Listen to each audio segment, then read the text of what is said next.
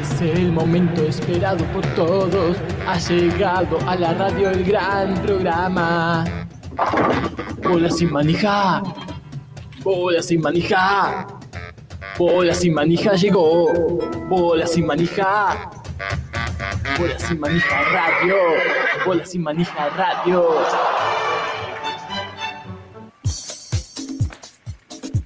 Todo el deporte junto a vos y al otro que está al lado tuyo.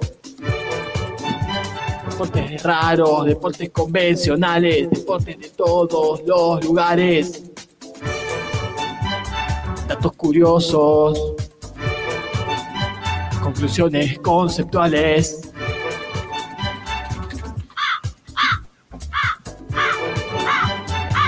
Nombres de estrellas de los 90 álbumes de figuritas, todos los datos irrelevantes del mundo deportivo mundial. Están acá. Bola, bola, bola, bola, bola sin, bola sin, sin manija, sin manija, bola sin. Manija, bola sin manija ya.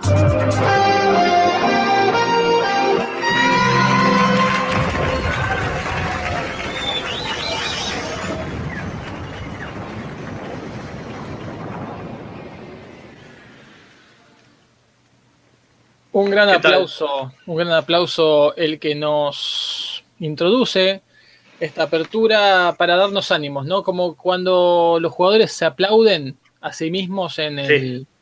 En el túnel, ¿no? En la manga, en la manga que lo lleva, que lo lleva a la, a la verdad, ¿no? A Cara, cara Ah. de sello. A la manga, claro. Eh, es, es- Voy esa a- es- ahí vengo, eh, ahí vengo. Voy a cambiar algo. Dale, dale, se va Jumagu, pero estamos en Bolas y Manija. ¿Cómo estás, Haidt? Bien, vos, Fran, muy atareado y convulsionado, por lo que he oído. Atareado y convulsionado. En, eh, y en, en feriado, ¿no? En feriado. Eh, pero no, no, no, no hay. No hay solución de continuidad, no hay un minuto de paz. Y No. así pasa con la información. Feriado que por ahí pasa un poco desapercibido, pero celebramos o conmemoramos, mejor dicho, el día de hoy llamado de la diversidad cultural, ¿no? Sí, eso va cambiando con, con el tiempo. Los paradigmas. Sí, los paradigmas. No sé cómo se llamaría, desde cuándo se celebra eso. No sé de cuándo se celebra, se conmemora el 12 de octubre. No sé, a- ¿qué- ¿desde el cuándo? ¿Desde 1500 algo sería? ¿Será? Ah, Eh, ¿Recuerdan el, día? El, feriado. Sí. Y, Se eh, llamaría el día de la, del, del nuevo mundo. El día que los garcamos. Claro. Eh, Tremendo. no, Oh, pero... consulta. Uy, fuertísimo se te escucha. ¿Ahora está bien? Fuerte incluso, como que satura un poquito. Uy, la puta madre, ¿y ahora qué hago? No, está bien, así está bien. Contámelo, Bueno. contámelo. Perfecto, hablo bajito entonces y No, está todo bien. espectacular, espectacular. Eh, lindo, Qué lindo. Pero les decía eso, ¿no? Del 12 de octubre, que en España siempre fue el Día de la Hispanidad, Claro. porque es cuando demostraron al mundo que había España para todos. Sí, de acuerdo. El otro día escuché, no sé si es cierto, y yo nunca lo había escuchado, y ustedes sí, o es algo nuevo, que en realidad llegó el 13 y lo que le cambió la fecha por, por cábala, porque Mirá el qué 13 bueno- no de buena suerte. Qué bueno que lo mencionás porque lo estaba por, de- por decir y me olvidé que era lo que iba a decir, que era Ah. justamente que es incomprobable que sea el 12 de octubre. Claro. ¿Vos te pensás que alguien sale, sa- sale de ese viaje? Que sabemos que esa- esas carabelas venían, venían todos así. No sabía cuántos llegaban, no sabemos si salieron, llegaron todo lo que salieron. Además, Eh, era, era gente que estaba tirada, es tirada la mano. Era el, el Bueno, lumpen de social. ¿Vos te pensás que alguien ahí estaba encargado de contar qué día era? Vos sabés que lo acabo de relacionar, pero yo en esta cuarentena vi toda una serie cuya séptima temporada se hizo ahora y, es- y creo que el último capítulo se emitió el otro día, yo todavía no lo, lo vi, que es Los 100 de 100. Y, mm, y es exactamente eso, son unos, unos tipos, en este caso son pibes, que están en el espacio, nacieron y crecieron en el espacio, y un- en una suerte, y están presos. ahí por inconductas que, que cometieron en la convivencia en el espacio, en una nave, no- ni siquiera en un planeta. Y el destierro es mandarlos a la Tierra a ver si ha vuelto a ser habitable, ¿no? Y que de alguna manera es lo que le pasó a todos los, los- los marinos que mandaron a un nuevo mundo que era una, una incógnita. Claro. Tal cual, tal cual. Eh, acá. Vladi, a quien ya saludamos, eh, dice que toda fecha antigua es inchequeable. Total- Y además, eh, vieron que se armó quilombo además en el, en el viaje. Y mirá, si alguno estaba llevando los palitos así para ver, ahí se pudrió todo. ¿Y cómo sabes si Claro. una noche no se olvidó de poner un palito y ya está? ¿Cómo? No había celulares en esa época. No había relojes. ¿Cómo lo ponía? No, e- es evidente que, que no había alguien encargado en eso, imagínate. Era, era sobrevivir, A ojo. era, era tratar de no morir en el intento, zafar. Eh, no sabías si, si te ibas a caer. Más allá de, de las tortugas que sostienen el planeta, imagínate, vas a estar contando los días. Y Además, porque muchos de esos dirían, este, esta es la mía, pero este loco, ¿a dónde nos está llevando? Cuando se caben eh, las tortugas y el elefante que sostiene la Sí. tierra, nos caemos a la mierda. Pará, ¿hasta Claro. dónde vamos a navegar? Sí, ¿cuántos, cual. cuántos creerían en la teoría esa en ese momento? Y dos. Eran los terraplanistas de esa época, los re- Claro. terraplandistas. Los redondistas. Le saludo, le saludo a Dalia, ¿eh? que es- está saludándonos Está- en el chat. Buenas, Dalia, la- la. La- Vladimiro obviamente también, pero ya lo saludó Francisco Codines. Espectacular. A Dalia que la, la vimos, eh, invertimos, invertimos roles con, Tal cual. Con Dalia el otro día, ella de, estre- de, de Star, de, de Facebook Star y nosotros de, de público. Estuvo impecable. Eh, Mucho. dio un live, Dalia, eh, explicando todos los pormenores de la realización de los cortos de Pequeños Gigantes, los cortos animados que siguen su gira. ¿eh? Se proyectó en el Festival de Lebu, eh, pasaron por eh, eh, Tucumán, si mal no me equivoco, y por Bolivia. Y, y lo que falta, lo que falta. Así que Tremendo. gracias a Dalia, ¿no? Eh, pero bueno, y el deporte no, el deporte no tiene feriado. Acá esto es así. Y Cada vez más deporte hay, ¿eh? Ya no damos abasto, te diría. una semana de deporte. Así que hay mucho para contar y es lo que vamos a hacer en este programa. ¿Qué tenemos para hoy? Tenemos muchísimo. Bueno, está, está el, fracaso argentino en Roland Garros. Vamos Sí. a estar contando todos los fracasos. Porque no es uno, Sí. no son dos. Hubo por lo menos cuatro fracasos argentinos en Roland Garros. Si nadie se, ol- se olvida, si nadie se olvida de acordarse. Si Claro. nadie se acuerda del segundo, imagínate del, del- No, no, por eso, yo iba a decir, partamos de la base que todo el que no sea el ganador fracasa. Sí. Eso es lo que estamos diciendo. No, no el es que segundo, estamos siempre decimos Claro. el segundo es el primero de los perdedores, no imagínense el tercero, el valorando, cuarto. valorando poco la, la llegada a semifinales nada. Perdón. ¿Quién pisó después de Colón, América? Pará. ¿Colón fue el primero? Tiene que No haber sido el primero, no sabemos. ¿Hizo el honor o era cagón y dijo, no, para, para, pisá vos a ver qué hay y yo, yo no me la juego? No, es verdad, no, no, no se sabe, no quedó en- escrito tampoco eso. Pero bueno, eh, así que tenemos el fracaso en Roland Garros. eh, seguramente estaremos revisando el ranking. Comienzo tenemos- de, de las eliminatorias. Comenzando las eliminatorias. Sí. Increíble. Hoy tengo la bandera de Ecuador de fondo en mis eh, banderas, solo disponible para la versión en YouTube de este programa de radio. Pueden ver cada programa una bandera distinta. Ese es el, ese es el gancho con el que le pedimos a la gente que nos mire en youtube.com barra bolas y manijas. Si no lo pueden escuchar en bsmradio.com.ar. Hoy tocó la bandera de Ecuador, ¿no? Tremendo.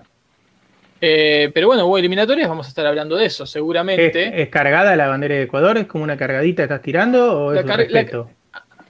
No, con respeto, es un homenaje. Un homenaje en vida.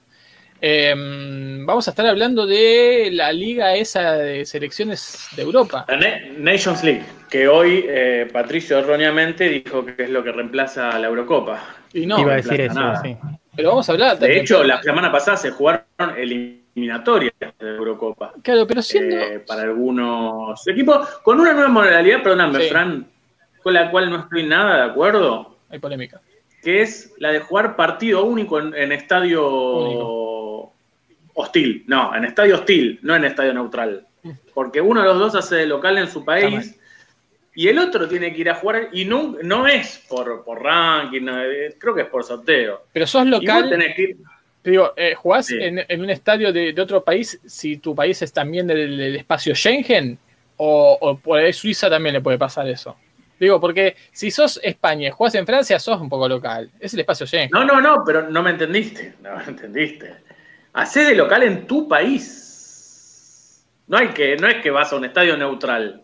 No, estaba, no era ningún eufemismo. Hay uno que es local y juega eh, en su estadio, en ponele, Holanda, en Ámsterdam. Claro. Y, y- y el otro es vis- totalmente visitante. Y en ese único partido tiene que ganarse la clasificación. No sé, por- eh, supongo que es una cuestión de tiempo, por la pandemia. Bueno, no además, cómo, si es por un montón de sorteo. Te- a eso iba. Un continente como el europeo, con tantos países, que tiene tantos problemas de calendario para meter las eliminatorias, las eliminatorias para la Eurocopa, la Eurocopa, Mm. tiene que meter además esta cosa. A mí me encanta. Me, Está buenísimo. me parece, me parece genial y me parece una idea eh, espectacular. Primero, porque estuvimos viendo, y hablo en plural porque sé que ustedes lo hicieron, partidos de los que nos gustan a nosotros. eh, un eh, Liechtenstein, Gibraltar, partidos por el Andorra Malta. Y lo bueno es que ahí todo, todo es, salvo cuando desciende uno muy desfasado con la categoría que le toca, porque expliquemos a la gente que hay categorías A, B, C, por- con ascenso y descenso, y cada año te toca jugar en donde, en donde deportivamente, competitivamente caíste, ¿no? Entonces, es muy raro que haya un Alemania-San Marino, cosa que en una eliminatoria de Eurocopa o en una eliminatoria del Mundial, sí. Y no tiene gracia, es ir a jugar eh, eh, 8-0, arriesgar jugadores eh, contra jugadores que por ahí no están tan preparados físicamente. En cambio, acá son todas fuerzas parejas, está muy, muy bueno. Y cada partido, por más que sean, y en eso diciendo con los comentarios de los periodistas de ESPN, digamos, un Liechtenstein eh, eh, Gibraltar. Es un partidazo, puede ser un partidazo, no porque los dos sean malos del ranking van a dar un, un partido aburrido, al contrario, nada que ver, vas, va a haber eh, eh, fuerzas equivalentes y va a haber la emoción de una Alemania-Italia. Distinto Tal es si ves un Alemania-San Marino, que es probablemente sea un embole. Claro, claro. Bueno, habla- hablando de, de Gibraltar, eh, que vimos el partido, Haidt Sí. contra mm. Contra Liechtenstein, sí, de visitante, gran triunfo de Gibraltar. Recordémosle a la gente que el técnico de Gibraltar es el, el uruguayo, ex técnico de Peñarol, Julio Rivas, ¿no? El padre del goleador mm, del, del 9 que ha jugado en varios equipos argentinos, Sebastián Rivas. Así es, así es. Bueno, vamos a estar, uh, vamos a estar hablando de un eh, protagonista de ese partido y de la selección Ah. de Gibraltar. Vamos a estar hablando de Kyle, el chino Goldwyn, el arquero de Gibraltar. El arquerito, sí. Todo Eh, sobre tenés él. razón, tenés razón. Tiene cara no de chino, sino de, de mongol. Te, lo, te El lo adelanto ahora el para la venta. El Haidt. apellido y tiraba para ese lado, me parece lo que dijiste. Un ruso. Un Te lo- ruso te lo- chino. Te lo tiro para la venta, después lo, Algo de- sí, lo analizamos. lo analizamos. Le dicen el chino. Ajá. Sí. Le Pero se llama el Golding. Pero le dicen el chino así, chino, la palabra chino, no Chinese. No, no, no. Perdón, perdón. No quiero, no quiero jumaguear, pero en Gibraltar, pese a ser colonia inglesa, y esto lo hemos hablado, hemos hecho un informe, hay un dialecto, y vos seguramente vas a hablar de esto, un dialecto que toma cosas del andaluz Claro. mezcladas con el inglés. Es, eh, entonces, hablan bastante. Y todas las indicaciones de Julio Rivas eran, no, eran en uruguayo, que era gritándole, Rafa, vení, eh, ah, cubrí ahí. Se escuchaba porque al no haber público y además un, un estadio relativamente chico, se escuchaba todas la- las indicaciones de Julio Rivas. Estaremos hablando de todo eso. Estaremos hablando de todo eso, seguramente Buenísimo. conociendo más Gibraltar a partir de Kyle, el chino Goldwyn. Eh, pero, pero hay más. Tenemos el informe de la, de la actualidad, ¿no, Jumagu? Tengo mucha actualidad acá. Tengo fútbol uruguayo, Fórmula 1, NBA. eh, bueno, la liga esta europea. Tengo alguna cosita del ascenso argentino bastante extraño. Y alguna que- que, otra cosa más, pero por ahora hay es. Hay una- hoy, as- hoy ascendió, hoy casi ascendió alguien. No sé si se sabía. Acá, acá. En, en Argentina, sí, sí. Uy, no Mirá, bueno, ya que hablamos de ascenso, permitime, Jumau, desearle un muy feliz cumpleaños a Francisco Inés Galay, Gracias. eh, hincha de Atlanta, que hoy cumple 116. 116 años, pero no es Eh. el único equipo del ascenso que cumple años hoy. Iba a decirles eso, si quieren les comento. Todos, sé que el 12 de octubre fue, es una fecha donde muchos equipos aprovecharon para fundar su club. Entre ellos Atlanta, que hoy cumple 116, pero también Talleres de Córdoba, que cumple Sí. 107. Sí. Deportivo Español, que cumple 64. Cambaceres, que cumple 99. Puerto Nuevo, que cumple 81. Yupanqui, que cumple 85. Mirá vos. Atlético Güemes de Santiago del Estero que cumple 88, Central Argentino de la Banda, también Santiago del Estero que cumple 107 años, y Almirante Brown de Malagueño, Córdoba, que cumple 101. Yupanqui debe tener la edad de Atahualpa Yupanqui, ¿no? Por ahí 10 Ochen- años menos. 85, 85. Tremendo. Así que bueno, eh, pero hay más, porque. Nos si llega un mensaje por línea privada, mensaje, justamente. información, Haidt. Sí, justamente uno de los integrantes de este- de este programa, que, cuya identidad no voy a revelar, pero ya lo combiné a que se busque otro momento para trabajar. Eh, dice que no saben el informazo que tengo sobre idiomas de Gibraltar. Y no, no sabemos porque No está. estamos acá esperando. Pero bueno, a otro que estamos esperando es otra persona de la cual no quiero dar la identidad que tiene un informe sobre Andorra. Tremendo. Un informe bueno. sobre Andorra, sobre sí, algo particular de Andorra, nos, nos dijo. Esa nos fue la venta. Es verdad, es verdad. Andorra es el Gibraltar del Norte. Sí, Sí, sí, sí. Eh, que Y- si, estuvi- si estuviese Jorge acá, diría que es el único país del mundo con idioma oficial catalán. eh, Que lee un etcétera. estadio goleador. Sí, exacto. Eh, y él estuvo y nos ha mandado videos espectaculares de, de, de Es Andorra. verdad. Escuchame, yo voy a hacer hoy sí el, el informe Informe. postergado del, del lunes pasado, eh, que dimos en titular La familia del pájaro loco. impresionante. Además tenemos toda la actualidad del Pipita Higuaín. ¿eh? Eh, Dalia Ah, acá nos dice que esta semana vamos a estar en Turquía y Estados Unidos, ¿eh? con los cortos de pequeños Eh. gigantes. ¿En Turquía? Claro. Impresionante. Qué bueno. Así Qué que, bueno, dupla, eh. eh, Turquía y Estados Unidos, qué dupla. Sí. Chicos, tenemos mucha información, muchos informes, debates, este, invitados. Si Hay que ir quieren, empezando.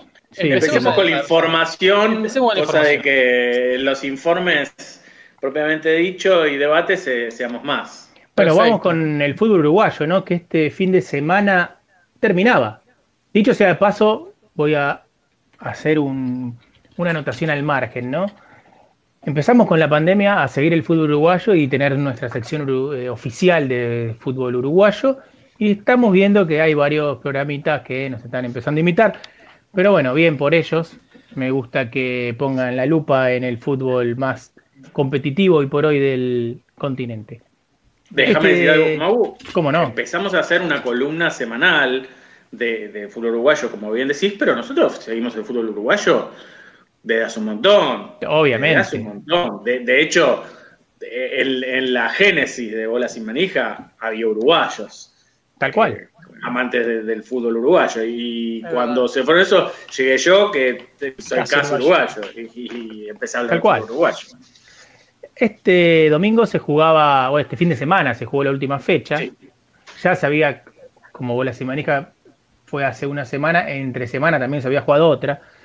En la de entre semana vamos a hablar de los dos equipos, ¿no? De Nacional y Rentista, que eran los únicos dos que tenían posibilidades de ganar, de salir campeones. Eh, Rentistas en la semana había ganado a Defensor Sporting, Llegaba Nacional con un punto arriba en la semana. dos puntos arriba. Dos puntos Tenía arriba. Nacional. Entonces empató Nacional contra el último Boston River y el equipo de Abreu, jugador y técnico, Abreu hizo el gol de penal y este Rentista le ganó bien 2 a 0 a Defensor Sporting, llegaban No empatados a sabía esta eso, última perdóname. Mau. Abreu reconocido hincha de Nacional. Le el- sopló el campeonato, en- entre comillas. Hizo el gol de penal eh, con el que ganaba Boston River 1 a 0, luego empató Nacional.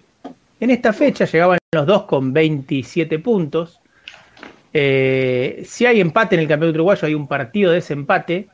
Y bueno, se dieron dos partidos bastante raros, ¿no? Nacional empezó perdiendo contra Deportivo Maldorado, un equipo que ya le ha ganado a, a Peñarol, por ejemplo, en este campeonato, un equipo de mitad de tabla.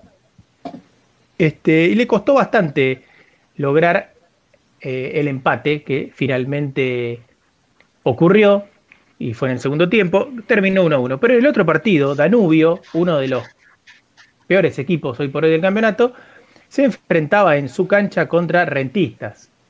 Rentistas empezó ganando en el primer tiempo y a los 33, antes incluso del gol de Rentistas, a los 33 minutos echaron a un jugador de, eh, Danubio. de Danubio, a Leandro Sosa, por lo cual jugó casi tres cuartas partes de partido con uno más, rentistas. Y le costó, lo peloteó, sobre, en el- sobre todo el primer tiempo lo peloteó a, a Danubio y recién consiguió el gol a los 10 minutos más o menos del segundo tiempo.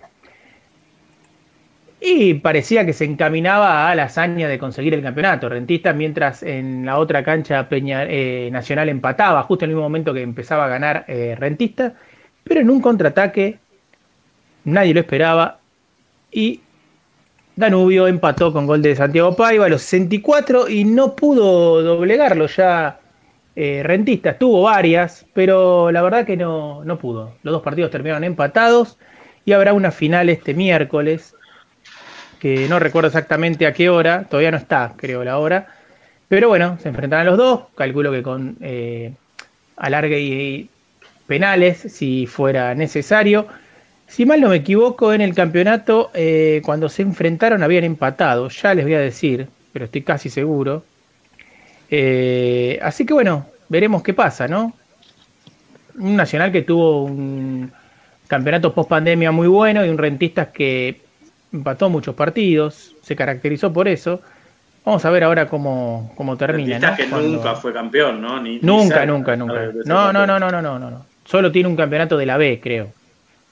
Y ni siquiera ¿Tenés algo más del fútbol uruguayo? Nada importante, nada importante. Estaba buscando si encontraba el rentista Porque nacional, nosotros, pero no lo nosotros sí tenemos Claro, No, está la Fran. otra, el otro fútbol uruguayo. el otro fútbol uruguayo. Tremendo, tremendo lo que pasó.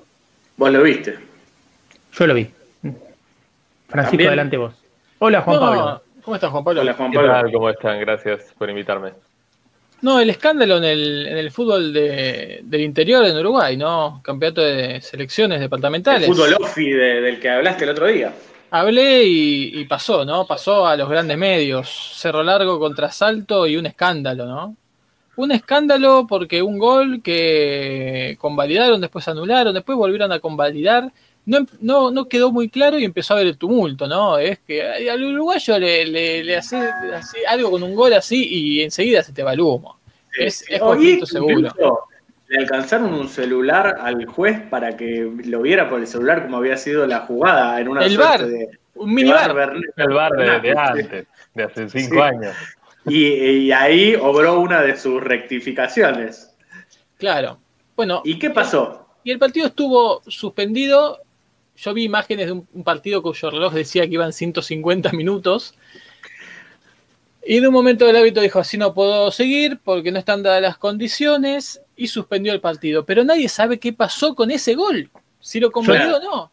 Yo te Ah, puedo sí. dar el, el- el pequeño informe de seis renglones que Por favor. Tainfield.com, el Teis Sport del fútbol uruguayo, eh, da sobre ese partido. Sí, Después de deja- mucho déjame una cosa. Sí. ¿Cómo no? Sí, que parece que eh, después del tumulto ese de la discusión, el juez se fue al vestuario a decidir qué hacía y los jugadores se quedaron en la cancha sentados, esperando porque tampoco el juez había da- dado ninguna resolución, ni se Y suspende, ni se a- sigue. Claro, Está bien, que necesito un lugar de- tranquilo para tomar una Sí. decisión. No se puede hacer en el, en el calor del campo de juego donde las pulsaciones están a 20.000. Sí, seguramente Sí, fue a buscar sí. un escritorio, ¿no? Para ver si Además, así lo- para escribir, pues si no se, se rompe el papel. claro, Algo que algunos, lo- que algunos se haga de espalda, ¿no? Y puedas apoyar ahí, pero en ese momento capaz No, no, daba para pedirle no a los estaban dadas las condiciones para que nadie se quedara quieto haciendo de atril, ¿no? Les leo la crónica de Teamfield. Teamfield es el Teis Sport uruguayo, ¿no? Sí, lo dijiste recién. Salto gan- no, le digo a la gente que justo recién se, se No, pero por, con- por contrato lo tiene que decir así. Claro. Es como, viste, como cuando decís Copa Libertad, tienes que decir Copa Santander Libertadores. No puede decir. Bueno, Salto ganaba 2 a 1. Cerro Largo convirtió un gol en el minuto 100. El juez en primera instancia lo otorgó. Luego lo anuló. Luego lo volvió a convalidar. Pero nunca lo llegó a confirmar como válido. Lo que desató las protestas de los jugadores de ambos seleccionados, que literalmente se les fueron encima a los integrantes de la cuarteta arbitral. Eduardo Castillo y sus compañeros, con la protección de las fuerzas policiales, abandonó el campo de juego y determinó suspender el encuentro por falta de garantías. El árbitro, en el vestuario, elaboró el correspondiente Bueno, De- pero mientras- Live streaming. Live streaming is on. Bueno. Ahí estamos. Eh, listo, volvimos, le avisamos a la gente. Igual siempre seguimos por radio. Si pasa esto, sepan que pueden ir a bcmradio.com.ar y seguir viéndonos. Pero bueno, eh, es eso lo que pasó, muy confuso todo. Igual hace falta todavía un informe más, ¿no? ¿Del fútbol uruguayo? No, del árbitro. Ah, Porque ese es el informe, los informes que dio al finalizar y, y- y tiene que elaborar uno más, me parece. No sé. y tendría Sí, que no, muy decidir cómo sale el partido. Claro, Una acá- cosa Sí. que me llamó mucho la atención y ahora que está hype podemos eh, corroborarlo. Vi que eh, se hizo público en las redes sociales la planilla del partido, ¿no? Y mostraban cuatro planillas, una por un equipo, otra por el otro equipo y después la planilla del juego en sí, donde también hay una por un equipo y otra por otro equipo, ¿no? Donde dice los goles de un equipo y en otra planilla los goles del otro equipo. Eso no te Algo que yo no sabía que existía, porque eh, por lo menos las que conozco yo, de vóley, de ha- handball, de básquet, eh, hay una planilla con los dos equipos en la misma planilla, lo cual es hiper lógico, además. Eh, bueno, es muy, acá no. Es muy, es muy del uruguayo, Hype, podrás corregir, complicarse cosas que no son complejas. Claro, Jai, yo te quería preguntar, en el fútbol 11, en el papi fútbol también he sido planillero de papi fútbol cuando jugaba mi hijo, Sí. también era una sola planilla. Y sí, porque era papi fútbol fútbol. 11, claro. El fútbol 11, ¿cómo es, Jai, las que vos conocés o las que vos Eh, lo que yo conozco es una planilla con la asistencia y la, la lista de buena fe de, ca- eh, de un equipo, otra con la lista de buena fe del otro equipo, que eso podría simplificarse, por ahí a nivel AFA está simplificado, pero no sé, porque tal vez hay alguien que se hace responsable y firma esa planilla individualmente por cada equipo, ¿no? O en mi club, por ejemplo, cada uno firma eh, su presencia en el casillero correspondiente. Entonces hay una planilla del equipo A y otra del equipo B. Pero la planilla del árbitro es única, el partido es único, no puede haber dos Claro, planillas diferentes. Porque Eso supongamos resulta pierde muy raro. una, es rarísimo eso. Eso, Eso, es eso me resulta muy raro. Acá eh, Vladi nos plantea algo interesante, que dice que se- con ese agite que hay en la actualidad de argentinos eh, para irse a vivir a Uruguay, ¿podría ser que se habilite un equipo de argentinos inmigrantes o ya existe algún equipo actualmente con esas características? No, pero podríamos pensar, quizás se tenga que fundar un argentinos o argentino de Maldonado, ¿no? Sí, Claro. Eh, de Argentinos Montevideo. Argentinos libres. Argentinos claro. libres, qué lindo. Por ahí no hay afiliado ¿no? directamente a la, a la AUF, pero en, en ligas amateur debe haber equipos de comunidad Sí. argentina, ahora sí, ¿eh? Sí, Pero- hincha de rentistas, seguramente todo. Acá en la Argentina, Claro. donde hay muchísimos más uruguayos que en Uruguay, eh, no, no hay un equipo que se llame Deportivo Uruguayo o No, Orientales, no, orientales no del porque Sur. se, se- se mimetizan, se tratan de... Pero Sí. está Atlético Uruguay, que no era de- creo que de Concepción del Uruguay, que jugó una No, Copa pero ojo, ojo, nacional, jugó contra que- River. Pero Uruguay es un departamento de, de Entre Ríos, donde Está bien, Concepción sí, del ¿no? Uruguay es la capital del departamento de Uruguay. No Y un- representa a la Y un río. Y un río Y que. es un, y es un río. Y, y hay una república que queda del lado oriental a la cual le pusieron, no le pusieron nombre, le dije que es la república. eh, Una no, indicación. Sí, sí. Sí. Eh, bueno, no, entonces Eso. no hay. Creo que no hay. Pero Bueno, bueno, pero hay más. la pregunta y es buena, Sí, la, es buena la pregunta. iniciativa. Claro. Porque hay muchos Sí, sí, sí. argentinos y argentinos en Argentina, pero no, no tantos en el resto del mundo, a pesar de haber muchos argentinos en todos lados. ¿no? O, de- o podría Sí. ser una selección de la comunidad que se quiere ir, pero todavía no se pudo ir, ¿no? que, Ah, que a un equipo que acá. a jugar. Claro, lo hacen acá de emigrados argentinos, pero que todavía no, no pudieron ir. Está bien. Como de, ¿no? Emig- emigrados presos argentinos, claro. Igual, Pero la eh, La diáspora- la diáspora diáspora in situ, adentro. claro. Sí, me están ocurriendo algunos chistes que no puedo Claro. eh, decir, pero bueno. Es como, No. es, como un, es como un enclave de diáspora, o un exclave de la diáspora, porque es una diáspora que Genial. todavía sigue es adentro. Genial, sí, sí, muy bueno. Totalmente. Muy bueno. Sí, pero Igual bueno, les digo que más allá de lo que mm, están diciendo que queda.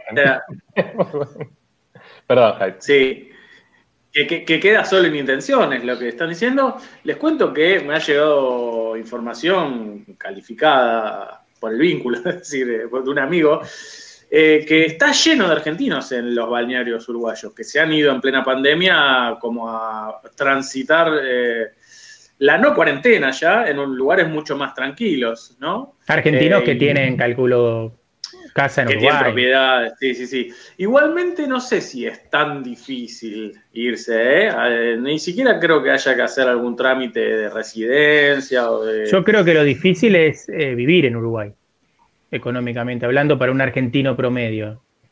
Es fácil llegar, pero difícil mantener. Me refiero a e- económica, está muy caro. Muy bien, muy bien, Juan Pablo. No, está muy No. caro Uruguay para nosotros, muy, muy caro. bueno, Uruguay está bien, pero el, el- el que se va y tiene una propiedad allá, tal Por vez... eso digo, no cualquiera se va, eso quise Sí, decir. no, no, obviamente.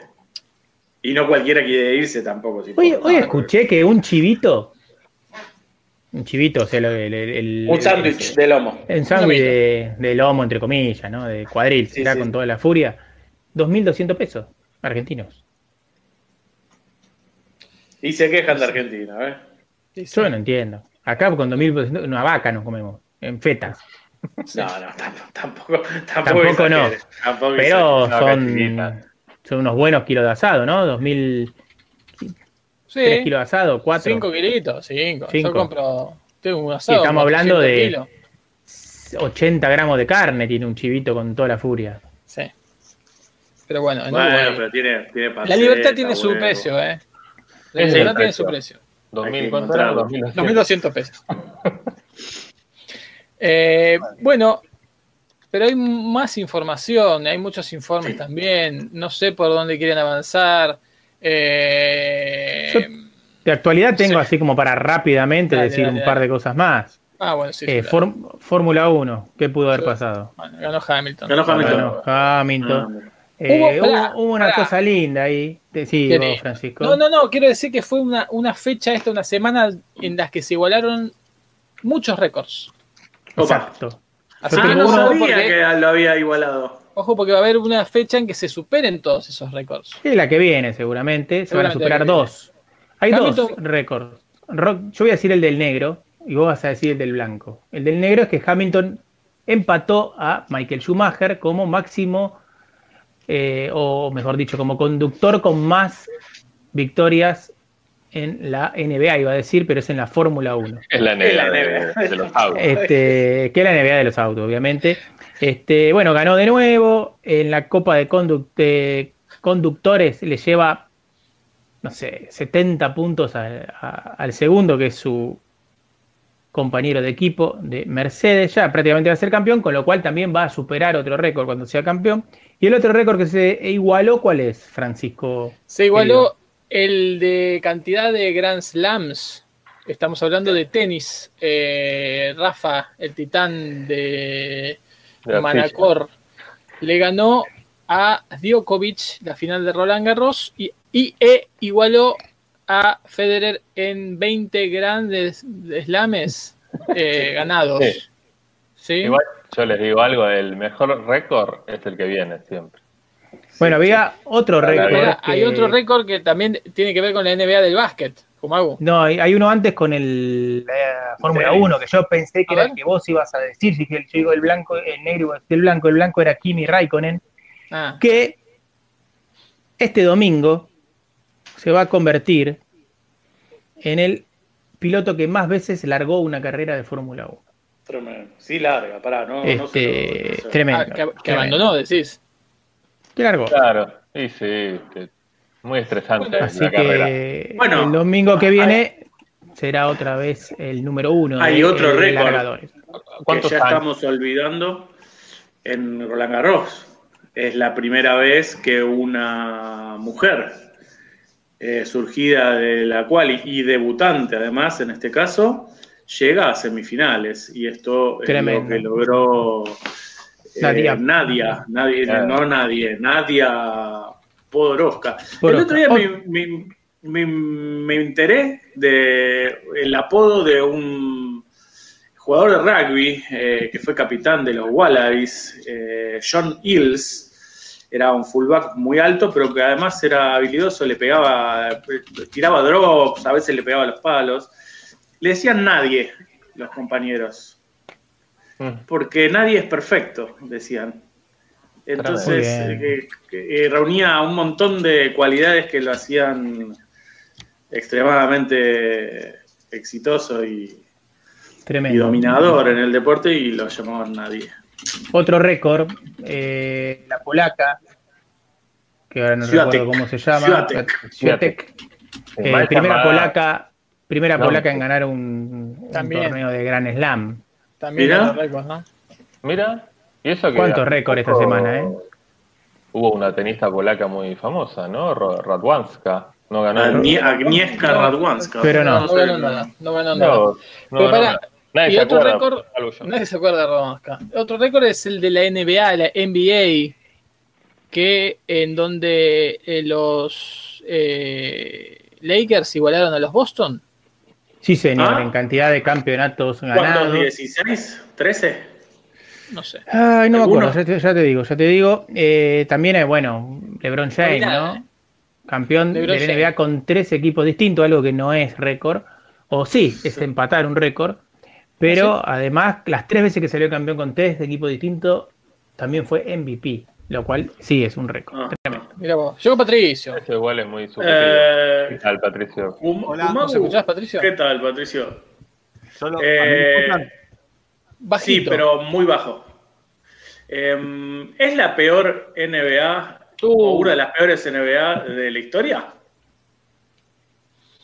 No sé qué decirte. Eh, mira, vi poco de los últimos partidos, me parecieron eh, tanto LeBron James como el otro muchacho que ahora no me acuerdo cómo se llama, como Butler, excelentes jugadores. Eh, me gustó mucho, pero mucha diferencia entre los Lakers y el resto y un campeonato bastante raro, ¿no? Donde juegan cinco partidos, jugaron en la misma cancha, es raro.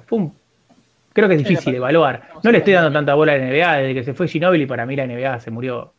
Se ¿Por murió. Ahora cuando, cuando el año que viene esté Campazo, nos va a dar un poco más de ganas verlo jugar, ¿no? Un Campazo que está haciendo desastres en el Real Madrid, en el buen sentido de la palabra Ah. desastre, eh, y que bueno, todos le auguran un, un gran una gran actuación en la NBA. Todavía no se sabe a qué equipo va a ir. ah, ah, Está pagando su pase en cuotas, ¿no? ¿Sabían eso? Sí, Está-. Sí, no está cobrando el sueldo para ir saliendo del Real Madrid. Increíble. ¿Por qué decís, eh, Hyde, que fue la peor NBA que vos recuerdes? No, no, no, no, lo, no lo afirmo, no lo afirmo, lo, lo pregunto y por ahí me baso en, en el poco juego colectivo que ha habido, que está bien, es una Ah. marca del, del juego norteamericano. Bueno, vos me decías que, que tiraban triple de cualquier lado en Ah, eso es la mayoría de los partidos. Sí, es verdad. Eh, después eh, es una.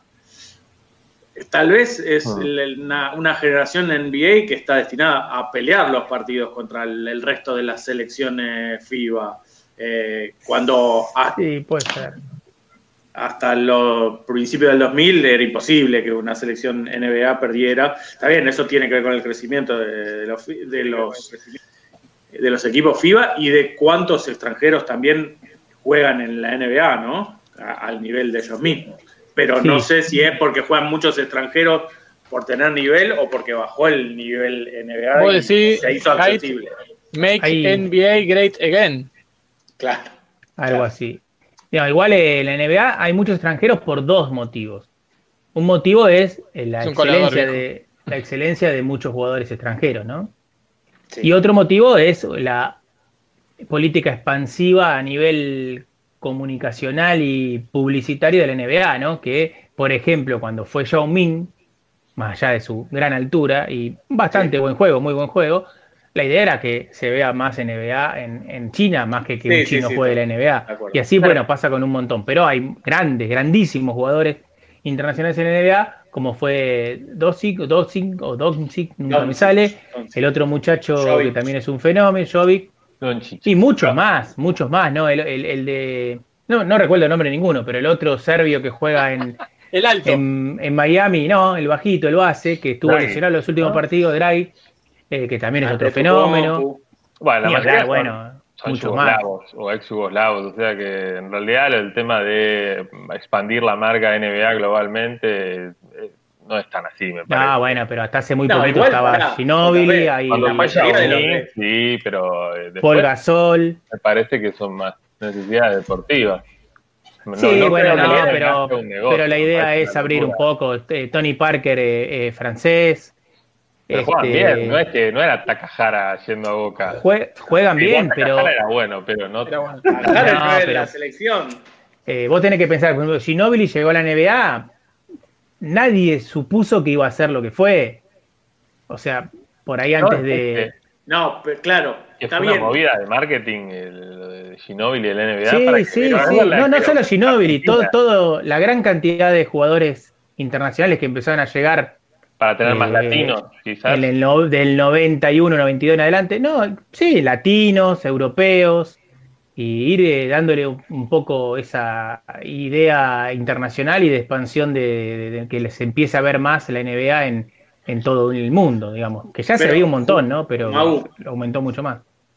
Eh, justamente, mira, para ponerlo en perspectiva, cuando vos mismo dijiste, cuando fue Ginobili, nadie pensó que Ginobili pudiese llegar a triunfar como lo hizo.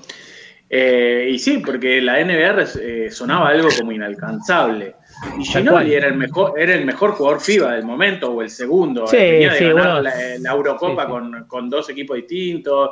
Eh, estaba, era, era un jugador además hecho bastante a la medida de la NBA, porque era especta- espectacular, eh, muchas penetraciones, volcadas, eh, y se dudaba de que pudiese llegar a rendir. Hoy, como que cualquiera puede ir a la NBA si juega más o menos eh, al nivel europeo, eh, y no te digo que va a ser figura, lo que decía Juan Pablo, muchos serbios, los serbios, claro, son figuras, pero hay un montón de otros países que, que por ahí no tienen tanta trascendencia, pero hay muchos que, que, que juegan. Sí, sí. Sí, pero quiero decir que también hay muchos yankees que no juegan, que por ahí están al mismo nivel de muchos internacionales que sí juegan en NBA. Le están Este, robando el laburo. Gino- Eh, no solo fue y, y triunfó, sino que Ginóbili, aunque parezca mentira, cambió el juego de la NBA en gran Sí, parte. sí, está bien. Metió un poco no. el básquet FIBA en la NBA y hizo que cambie mucho la forma de jugar de los equipos de la NBA, sobre todo San Antonio, que bueno, ganó con el cuatro campeonatos, pero eso es lo que ahora se está revirtiendo un poco cuando digo yo que los Claro. equipos están jugando a tirar triples, porque claro, estadísticamente saben que si meten 40% de triples, ganan el partido. Entonces Sí. tiran 100 triples para meter 40. Igual y no lo hace muy... En la Sí. final, por ejemplo. En la final no tanto, pero Hubo por ejemplo, duelos mientras... Butler contra LeBron Sí, James. tipo de sí, igual si te fijas hay mucho tiro de triple, mucho, eh, muchísimo, triple más que lo que se tiraba antes. Está bien. Incluso tira triple cualquiera, ese también es el tema. Antes había dos jugadores, tres que tiraban los triples. Claro, Ahora todos claro. tiran triple, todos. Cualquier inadaptado se mete y te tira. Cualquier adaptado. Y si lo veías jugar a la Houston Rocket, daba asco ya. Asco. Y Toronto, Toronto también. Pero era tremendo, era una cosa que incluso mal parado, triples mal parados, triples paridos. A mí realmente me, me quitó ganas de mirar. Igual eso saben que eh, yo miro solamente los últimos cinco minutos del partido si me acuerdo de verlo. No, mentira, mentira, mentira, porque nos avisaba cuando terminaba el primer tiempo. el Porque ponía, cuarto. hacía zapping y miraba cómo iba. Porque justamente estaba esperando a ver cuándo eran los últimos cinco para me- ponerme a verlo. ¿no? El otro día vi el último de los dos minutos finales. El último partido vi los dos minutos finales. Tengo, Eh, sí, ¿me escuchan? Tengo el dato Sí, de, de triples de la NBA. A ver, Dale. ¿cuántos se tiraron en la historia? Sí, todos. Eh, no, en 2013-2014 los Houston Rockets fueron el equipo que más lanzó, con 26,4 promedio. Y este año, en realidad el año pasado, el equipo que más lanzó fue los Houston Rockets nuevamente con 44,3. Uf, Una locura. Y ya debe haber 40. varios otros equipos por arriba de esos 26,4 además. Es uno Claro, por pero minuto. además- Entiende que 40, eso te iba a decir, es uno por minuto, o sea, casi Igual un minuto todas más las, que. La No, mitad no, de las pero son casi todas las posesiones.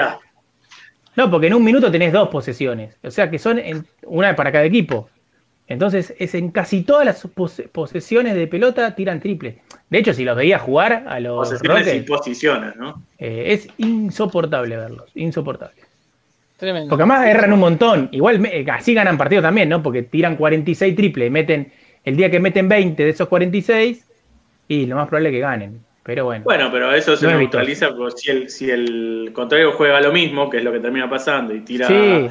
Eh, 40 y mete 20 27, eh, El otro día en un partido que yo se los decía, no me recuerdo ya cuál es- era, este, en, engancho justo un momento donde tiran 10 triples seguidos, 5 cada equipo, y donde no meten ninguno, era una cosa de loco.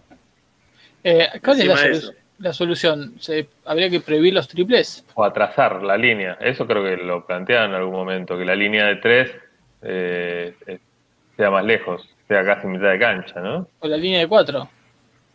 O poner una línea de cuatro más cerca, así no tiran de tanto de tres, sino de cuatro. Claro. claro. Pero bueno, Bueno, pero que valga más el doble que, que el triple. Que el doble sea cuatro. Es lo que acabo de decir, pero un poco más claro. Doble, doble. Che, bueno, y aunque sea, tenemos que mencionar eh, la gesta de Peque Schwarzman llegando a la semifinal contra el imbatible Rafa Nadal, o el casi imbatible Rafa Nadal en Roland Garros, ¿no? fracaso. Haciéndole más partido que Djokovic, me parece. Es Djokovic, sí. Uh, Djokovic. sí, sí, totalmente. Tremendo. Igual mentiroso el primer set, lo vi entero, 6-0 terminó y la verdad que. Podría haber terminado haber 3 sido a 3. Podría haber terminado Claro. 3 a 3 para mí. Eh, Pero sí. la, la que no, metes en el, en el lado rival en tenis y después te la que metes vuelve. Claro. Eh, pero bueno. Y, eh, pero eso, eso en el tenis es literal. Sí. Tanto que uno no de los dos se siempre es. no cesen de un lado de no la hay red. posesión en el medio. Te Todo tanto que empieza termina con punto para alguno. O Exactamente. vuelta, en todo caso. Es el, creo que es el primer Roland Garros que vuelvo a ver eh, casi más de un partido desde el de 2004, aquel Roland Garros, el viejo Roland Garros, Histórico. el de los, De los tres semifinalistas argentinos. Y esta vez tuvimos Cuatro. cuatro semifinalistas argentinos. Bueno, Sí, otra vez los dos que conocemos, ¿La otra vez quién? Podoroska. Paola Ah, Suárez. Pablo Suárez. Ah, claro. Eh, Podoroska y Peque Sherman. Y vos decís que hay dos más. Sí. Torres en Juniors. Alejandro. no me acuerdo el nombre. Bauti, Bauti. Ah, Bauti. Y- Gusti, Gustavito Fernández Gusti. en tenis adaptado que llegó a semis. Un fracaso, porque siempre lo gana. Para él sí. es Roland un Garros. fracaso Ese sí es un eso, fracaso. ¿eh? Así que bueno, no sé qué más. eh, porque hay muchos Roland Garros, no nos damos cuenta. Pero están los doble, doble femenil, claro. doble masculino. Bueno, la, la junior, polaca junior. no sé si. Triple no sé mixto. si no ganó. Sí, Ese es el de lechuga y huevo con. claro. Eh, la polaca, no sé si ganó o llegó solo a la final. No, Eh, no, ganó. Fue Ganó campeón. la final de dobles también. Ah, de dobles, no, no sé. No, no, por eso digo que además de la de singles, eh, creo que no sé si ganó el doble o. Hubo una chilena la final. en la final, si mal no me equivoco, en la semifinal de Ajá. dobles. Mira, Sí, sí, con una japonesa jugó. Creo que llegó a la final, no sé. Bueno, Sí. pero eso es Roland Garros, ¿no? Un Roland Garros atípico, ¿no? Con la pandemia, la gente, la lluvia, el época del frío, año, las pelotas. el techo, las pelotas pesadas, las canchas mojadas, la falta de, de, de, de- de ball boys y de towel boys, porque... Dijiste la cancha mo- mojada y me figuró un tema de, de Víctor Jara. Uh, La cancha mojada. tremendo. Iba a decir Eh. Bueno, no importa. Se te fue. Perdón, perdón. No, no, por favor. Así que Un bueno, error eso es todo. Eso es todo Roland Garros. No sé si hay mucho más que decir, porque hay tanta, tantos informes, tantos debates que más vale me, pensar- me parece empezar a abordar eso. día, eh, sí, solamente contar juntos. Eh, dijeron que eh, Peque Schwartzman eh, se hubiese convertido en el decimotercer argentino en llegar a final de, mm, de Grand Slam. Ah, Y empecé a contar y conté 12, pero no sé si estaban contando a Gaby en ese lugar, porque todos los que conté eran hombres. Nalbandián, Del Potro, Coria, eh, Gaudio, Huerta, eh, Vilas, Clerc. Clerc. Clerc sí, a Sí. su final. Sí. Wow. ¿De qué? Clerc era. de tenis. Final de Gran Slam. Sí, claro. Pero si fue tres del mundo, Batata Clark. ¿De qué te, qué te asombras? Me- ¿Pero me- qué final de Gran Slam jugó Clerc? Insultante, ni idea. Te- ya te digo, ya te digo. Ya te digo. Yo no recuerdo, eh. miren que yo lo viví a Cler, ¿eh? yo lo viví, papá. Yo no recuerdo que haya, gan- haya jugado una final de Gran Slam. Bueno, ya va. Tiene, tiene razón este Jumago, ¿eh? Mira vos. Semifinal fue su mejor este. Claro, no, si yo, yo eh, Puede ser jugaba en la época que yo miraba. Una final adelantada la que jugó, que capaz que eran los dos mejores. claro. No ganaba mucho Cler, hacía buenos En- torneos, pero no es que ganaba mucho. ¿Y cómo estaba tres del mundo? Yo sé que Sí, estaba porque tres hacía buenos, hacía buenos torneos, te estoy diciendo. La ¿no? computadora, la misma computadora que lo cagó a Vilas. Habrá estado 15 minutos 3 del mundo igual. Le robaba puntos a Vilas, tal vez. Y por eso estaba saqueaba. Y Vilas no llegaba a uno. Cuatro llegó a ser Clerc, eh, no llegó a ser Quien tres, dice cuatro, dice tres. pero no. Alguna cosa que escuché cuando estaban jugando Nadal, mientras siguen investigando, eh, estaban Nadal, eh, Schwarzman, que a Nadal le convenía jugar más temprano, Sí, igual que Bolivia con la altura, claro. Pero no sé bien, por, ah, por- no sé, El Aparte otro- de- de- lo tiene todo muy estudiado Nadal, ya Sí, el- porque pesaban menos las pelotas, una cosa Además, así. la- Hago un paréntesis ahora que dijiste esto, porque el otro día que dijimos, eh, obviamente en modo BCM acá, que, que en Bolivia se iba a jugar más temprano porque la altura afectaba más, no sé qué dijimos, algo del Había horario, en, en la tele casi lo dicen. El otro día un periodista deportivo cuando le preguntaban la hora dice, no, eh, la altura es un problema en Bolivia para jugar para la selección y encima es a las 5 de la tarde, un horario en el que... Y se quedó callado así. el- Y hoy sabía me qué la- decir. Y dijo un horario en el que el sol, el sol es terrible. Ahora el sol, es 5 de la tarde. Eh, hoy, hoy me lamenté mucho cuando Patricio no, no contestó eso, cuando le preguntaron por la hora de- de- del partido en Bolivia, que es lo que dijo Juan Pablo, es la hora que afecta más, eh, la que hay más Hay más, altura. hay más altura. Sí. Eh, no, no sé por qué es lo de la altura realmente. No sé. Tremendo. No Pero bueno, eh, Juan Pablo, ¿vos tenías algo sobre Andorra? Sí, eh, no lo tengo muy preparado. Pero quieren ¿Qué- agarrar. ¿Te esperamos? ¿Querés? Dale, dale. Bueno, ¿Querés que haga el informe de, de la familia del pájaro loco? ¿O Ya- esperamos a Juan Pablo? Como No, no, no, no, no. Si lo Dale vos, ya, ya, ya lo, ya lo vendo, ya lo vendo. Bueno, tiene un poco que ver con la disciplina que estábamos hablando. Si yo les digo el pájaro loco en el deporte, ¿saben de quién hablo? No, la verdad que no. No, Eh, Frankie Lundberg. el Twitty Carrario. No, no, Claudio no. Eh, no, Paco justa- Hernández. no, justamente fue un finalista de Roland Garros. Ah, yo estaba, claro. Deporte. Frankie Lundberg. Hewitt. No, no, el, el checo Petr Korda. Recordará Juan Pablo. Sí. el checo Petr Korda, que eh, supo ser finalista en el año 92 en, en Roland Garros, perdió eh, a manos de Jim Courier, eh, otrora número uno del mundo. Luego, tú, eh, Korda llegó a ser número dos del mundo porque ganó el, el Grand Slam, el Abierto de Australia. Ganó el Abierto de Australia en 1998, ganándole a quién, Francisco? No sé. al Chino chileno Chino Ríos. Tremendo. Hoy que hablábamos de que íbamos, ibas a hablar un informe de un chino, al Chino Tremendo. Ríos le ganó ni más ni menos y tuvo un cierre de, de carrera, por, por así, di- así digámoslo, medio polémico porque fue positivo de nandrolona, Petrucorda, y nunca cumplió la sanción porque se retiró instantáneamente. Dijo, a mí, a mí no me sanciona nadie porque yo no soy jugador Claro. de tenis. No me voy, Y- ustedes no me echan. Claro, exactamente. Romp- rompió Ay. corda. Muy bueno, fumado. Y, y me, y me voy a tomar una androlona a casa. donde yo quiera. ¿Qué? Una fiesta de Nandrolona. fiesta de la Nandrolona.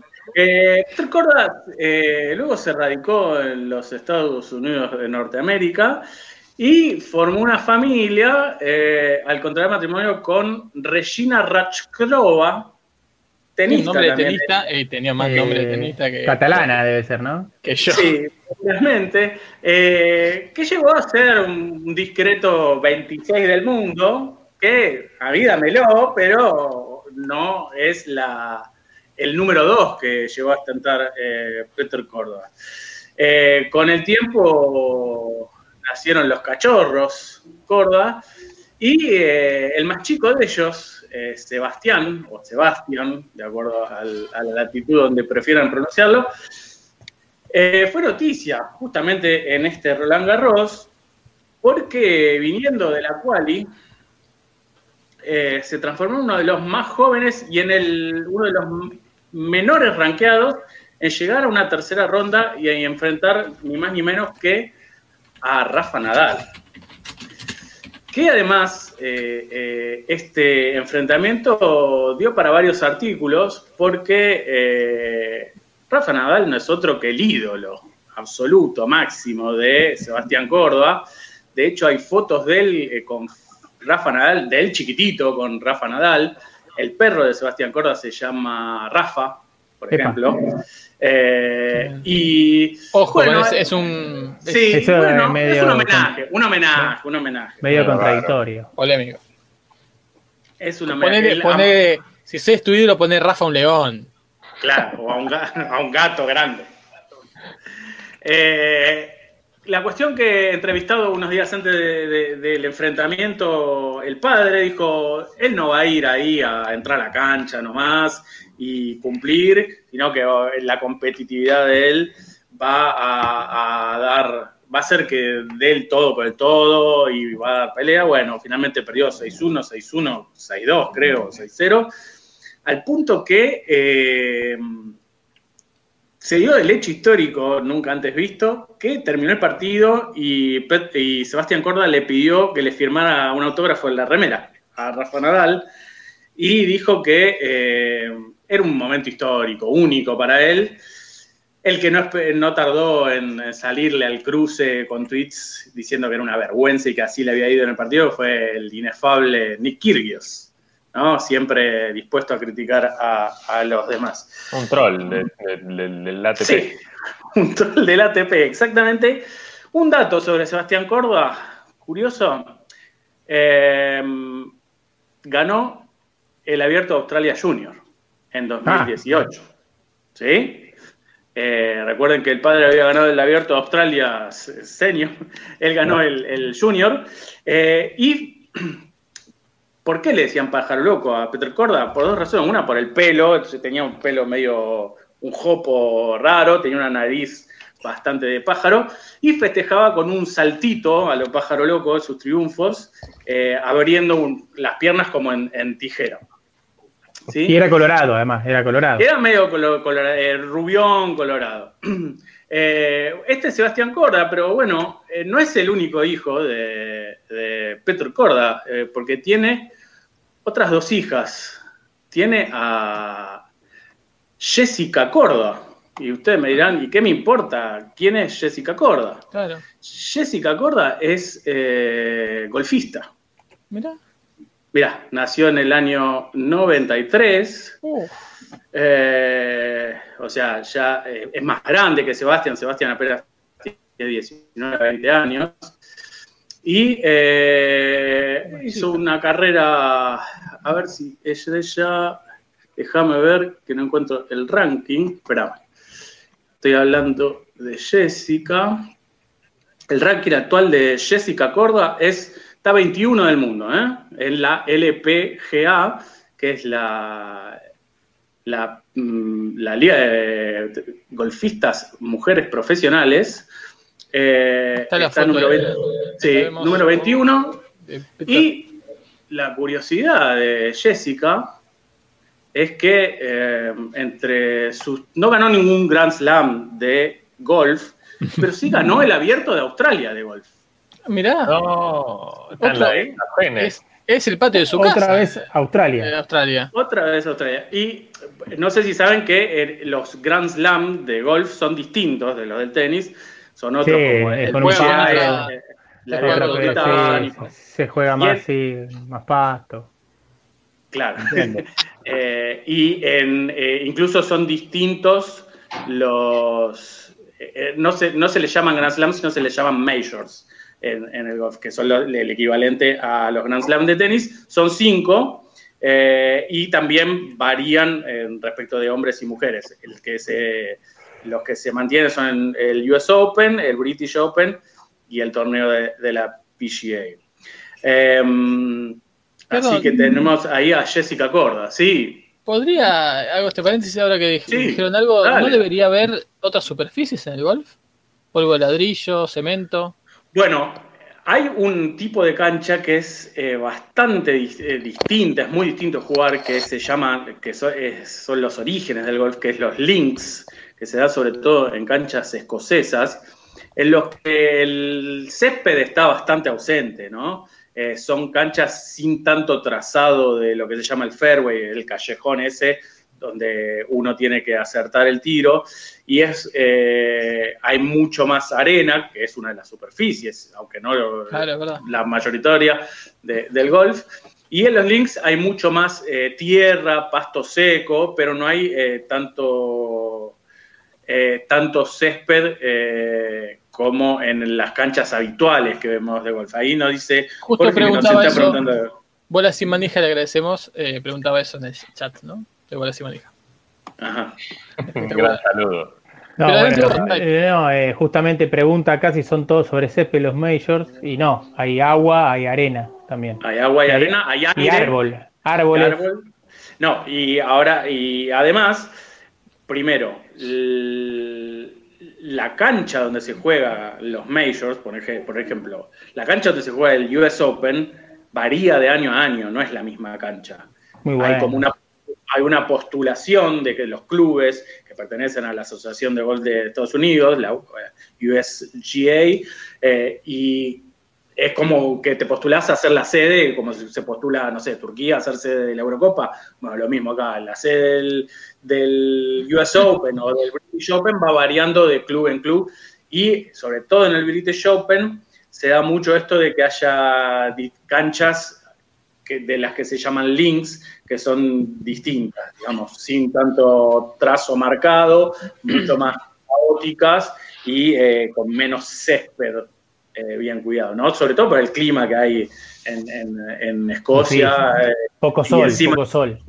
sol, canchas muy cerca de- del mar en general, mucho viento, eh, y entonces son condiciones no tan fáciles para el, em, para el Crecimiento del del- verde césped. Completísimo. Bueno, esta es la familia de Peter Corda, que no terminó acá, Opa, porque eh, Sigue vivi- viviendo. sigue viviendo y tiene otra hija, que es Nelly, Nelly Corda. Nelly Corda. Esa suena a medio esas, esos nombres y apellidos que terminan en un chiste y no lo entiendo. Claro, claro, uno dice, bueno, bueno, y uno dice, eh, ah, el, el padre ganó el abierto de Australia, fue número 2 del mundo. La hermana 21 del mundo de golf, el hermano va a ser, es promesa del tenis. ¿Quién es Nelly Corda? Nelly Corda, cuando yo hice este informe, era la número 2 del mundo de golf, No. hoy es la número 3, Tremendo. ¿Y ga- ganó en Australia? ganó el abierto de Australia. Ah, Tremendo. el país de los corda. Spoiler. La foto es eh, los cuatro en distintos momentos con sus trofeos haciendo el salto del pájaro loco. Eh, cada uno. ¿Cuál es el en- salto? el salto abriendo, a ver si lo, lo consigo. Yo lo tenía. Este, por ejemplo, ahorita te comparto la pantalla. Impresionante. Pero eh, estaba bueno porque había una foto con los cuatro eh, en distintos momentos haciendo el salto. Acá la tengo, acá la tengo, ya se las muestro. A ver, con el método analógico. pantalla de Jumagu. Eh, A ver, ahí está. ¿Viste? Ah, mirá. La- La primera. tijereta. segunda. Ahí está, Esa foto, yo no, hoy no podía encontrar, la había visto la otra vez. Eh, los cuatro haciendo. Mirá vos, eh, mirá vos la corda. Eh, la familia Corda. Nelly, que como le decía, eh, número 2 del mundo hasta la semana pasada, eh, ha tenido actuaciones bastante destacadas en los Major. Pensé, no sé si ganó o no, fue segunda, mm, el- su mejor ubicación en Major en 2020, justamente. El Anna Inspiration. Fue segunda, después tuvo un tercer puesto en el PGA de las mujeres. Eh, y como le decía, era segunda del mundo. ¿sí? Es más chica, ella nació en el 98, tiene cinco años menos que Jessica. Y como curiosidad, sobre todo para Juan Pablo, que es amante de esas tierras y supo visitarlas, te digo, Juan Pablo, que hoy por hoy, tres de las cuatro primeras del ranking femenino de golf son coreanas, son surcoreanas, y nueve de las 20 primeras son coreanas. Tremendo. Tremendo. Corea potencia del golf eh, femenil, Sí, sí, podríamos eh, concluir. Sí. Eh, ¿Cuántas argentinas hay en este ranking? Se preguntarán ustedes. ¿En qué, lo bueno que tiene- este ranking, cuántos? ¿Los primeros 100? No, los primeros ya te digo, porque lo bueno que tiene esta página, De que tiene tiene el- 100.000. no, es que tiene el ranking y vos podés ordenarlo por el criterio que quieras. Entonces yo ordeno por ranking a la inversa y llego sin bajar la página que hay 1410 eh, calificadas. ¿Cuántas argentinas? ¿Cuántas? Hay tres argentinas en el ranking. Mirá, qué flojo el golf femenil. Falta impulso, ¿no? Falta una podorosca del golf que llega a la semi de un major. Y, De hecho, y dos de esas argentinas, claro, dos de esas eh, argentinas, una está 1279 en el ranking, que es Lili Camisa. Lili. Camisa. Está inventado. Otro, ese es un nombre falso, ¿no? No No, son rellenos que pone, la, la, la PGA, pone rellenos Sí. para que parezca que hay muchos jugando el gol. No hay nada. Claro. No, no existe el apellido Camisa, además. Camisa ¿Quién con doble M. Y no existe el nombre Lili, así a secas. Eh, luego en 1266 tenemos a Delfina Acosta. Podría ser argentina perfectamente. Y vos ¿no? fíjate que es Delfina y Acosta también, que suena angosta, ¿no? Es, es como una redundancia. Sí, sí. Bueno. Y eh, 431 con un, un puesto mucho más digno, ¿no? La mejor Eh, del país. Todos son La mejor del país. Tiene apellido de esquiadora, en realidad. Magdalena Zimmermacher. Había unos Esa la escuché nombrar, eh, ha, ha sido Ah, ¿sí? nota en algún olé, en algún clarín de la promesa del golf argentino. Qué bueno, qué bueno. Hace bueno, estas son la- las argentinas en el, en el ranking de golf profesional de la LPGA. Hablando de ranking, puedo tirar rápidamente, ¿no? Que Podoroska Sí. quedó 48 y es la número uno de eh, Latinoamérica. Y eh, el Peque quedó 8 y también debe ser el número uno de Latinoamérica, no estoy seguro. Eh, Sí. sí, sí. Que el otro día en un canal de televisión decía, bueno, el Peque Sharman quedó en el top 10, algo que muy pocos argentinos han hecho. Y, y dice, tres o cuatro. Empezaron a enumerar y iban por el 25 y seguían enumerando. Claro. Ah, no, pero Bueno, también tal, también cual. En el 2004, cuando se da esa famosa semifinal con cuatro, con tres argentinos. Había en- cinco en el top 10. Había, hay una nota Sí. mía en el en Blogspot. Había, teníamos el 9, 10, 11, 12 del mundo. El 9, el 10, el 11 y el 12 del mundo. Tremendo. Me Sí, pero bueno, de hecho, Épocas. de hecho, mm, Chela, que es el entrenador de Peque Shortman, que uno no lo recuerda como un tenista tan destacado, llegó a ser 13 del 12 mundo. creo, sí. Claro, en esta época que te digo, estaban, eran, si mal no me equivoco, eran eh, Gaudio, Nalba- Nalbandián, Nalbandián. Coria, No, Gaudio, Nalbandián no, no, no. Nalbandián creo que no. O sí, ya era. Sí. También. Claro. Eh, Chela, Cañas. Chela, Cañas y no sé si era Puerta el otro. Puerta estuvo también. Y, y, y enseguida, más tarde, estuvieron ahí en el top 20 Mónaco y nadie más. Y No sé si a Casuso. Acá Suso fue 19, creo, sí. Em, sí, que- sí. bueno, Acá lo tengo, miren, justo. Pérez Roldán debe haber andado entre los 20 seguro. No, Haite fue. No, Diez, Jaime, sí.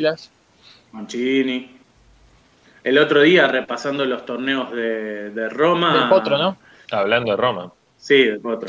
Hablando de Roma, Man- Mancini, es su, su histórica temporada en que gana Roma, que- Conde de Godoy y, y llega lejos en Roland Garros también, que lo, lo ponen como top ten. Y Esquilari me Eh. parece que estuvo ahí también. ¿No fue semifinalista Roland Garros alguna vez? El, el Totó Chilari. Sí, es verdad.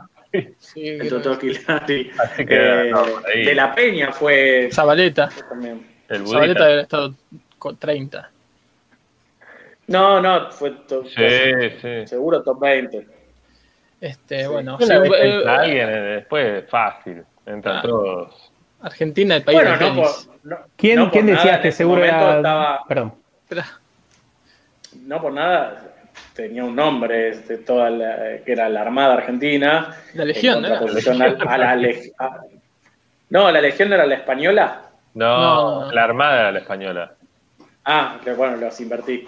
Bueno, bueno, justamente porque, porque tenían muchos jugadores en, en los primeros puestos del ranking, ¿no? Si no, no le pones nombre. Si hay uno que le- obvio, obvio. este, que, que use el nombre que ella tiene. Jumau, ¿qué decías? Te decía que acá tengo la nota de página 12, ¿no? Qué diario. Eh, el día que Mariano Puerta pasa a ser top 10, eh, justamente número 10 del mundo, el 9 era Cañas, el 10 era él, el 11 el era 9, ¿eh? Goleador. Nalbandián, el 13 era Gaudio y el 15 era Coria. 5 entre los primeros 15. Tremendo. Pero no tuvimos Bueno, pero- nunca un número uno. Es El increíble. gran fracaso del Sí. tenis Nunca, nunca, nunca, nunca. Ahí está el, pará, ahí Hubo está el brasilero número uno. De, de Vilas. Chileno. se lo. Hubo chileno número 1, Brasileño, ¿Ecuatoriano? año. ecuatoriano me parece que no llegó. No sé, Andrés Gómez. Pero- ¿llegó? No, No, uno no, no. no. Ganó Roland Garros. colombiano, ¿no? Yo digo. Andrés Gómez ¿cómo, no, ecuatoriano. Cómo se llama el ecuatoriano famoso? Nico Lapenti. La Penti. La Penti. No, la Penti. No, no, tampoco. Eh, no, pero hubo un momento que teníamos 2, 3 y 5, 3, 4 y 6, una cosa así, con Sí, Coria, sí, sí. Yo creo que Coria, Gaudio y cinco en Nalbandián. el top 10. Pero nadie se acuerda de eso, del 3, 4. No, no, 5 en el No, top no, 10, no, no. Yo creo que sí. El mejor ranking de la Penti fue Sí. sexto. Bah, bastante Mirá. bien. Bien, bien, bien. Eh, bueno, eh, ¿hay, más, ¿hay más información? Yo tengo una más como para la- terminar con la actualidad, muy actual porque es de hoy. Que bueno, hoy ascendió el primer equipo del Ah. 2020 en el fútbol argentino. No sé si se ¿Qué? enteraron. No, ¿de qué hablas, Jumago? La mesa de la divisional Fútbol. Definió que un equipo suba a la primera nacional y que los otros ¿Qué? 17 comparta- compitan por los dos ascensos, ascensos restantes para Eco Tenfield. Perdóname Eh, una, una cuestión. Entonces ascendeme a Atlanta. Eso no Ah, lo decide la AFA. La Mm, mesa de la sí, divisional. Sí y no. Se pusieron de acuerdo la mesa de la divisional y propuso que un equipo, que ahora voy a decir cuál, ascienda a la primera nacional y que el resto juegue. Es una mesa, de- ni siquiera es un la escritorio AFA ya. No tiene la cajones, nada. Es por mesa ahora. La Perdóname AFA una cosa, además. le ¿Lo da- hacen el día del cumpleaños de Atlanta? Eso Sí, es una señor. Mojada de cargada. oreja. La AFA le dará el ok en la semana y seguramente traerá acarreado un serio protestamiento de tanto Atlanta como de Atlético Tucumán, no, San Martín. No, San Martín que ya fue eh, ¿Quién es el equipo que condenado a, a pagar en francos suizos la multa del, del, de- Tal del cual. TAS, Están buscando quién- ¿Quién es el equipo? Pará, pará, Jumago, dame una pista. ¿Asciende de Argentino A o asciende de la primera B metropolitana? De la primera B metropolitana. No, no te hagas el, el- el- el obvio, porque está muy bien la pregunta que hace Está muy eh, bien. Francisco. Pero no, de la primera. No. Barracas Barracas, malo. en, Barracas están en la primera nacional, querido. Riestra. No, no digo, este, digo, no digo Barraca Central, ¿eh? El otro, ¿cómo se llama? El otro Deportivo está. Barraca, pero no sé ni dónde está ese. Bueno, de la primera B. Primera B Metropolitana, sí, Sí, sí. sí, sí, sí. Eh, eh, no, no sé. ¿Por qué hay que adivinar esto? Decímelo. No, no, no, no lo quiero adivinar. Dale.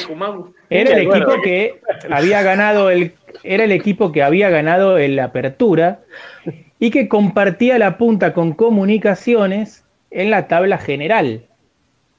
Uh. El club Almirante Brown ¿Pero por de qué? Isidro Casanova.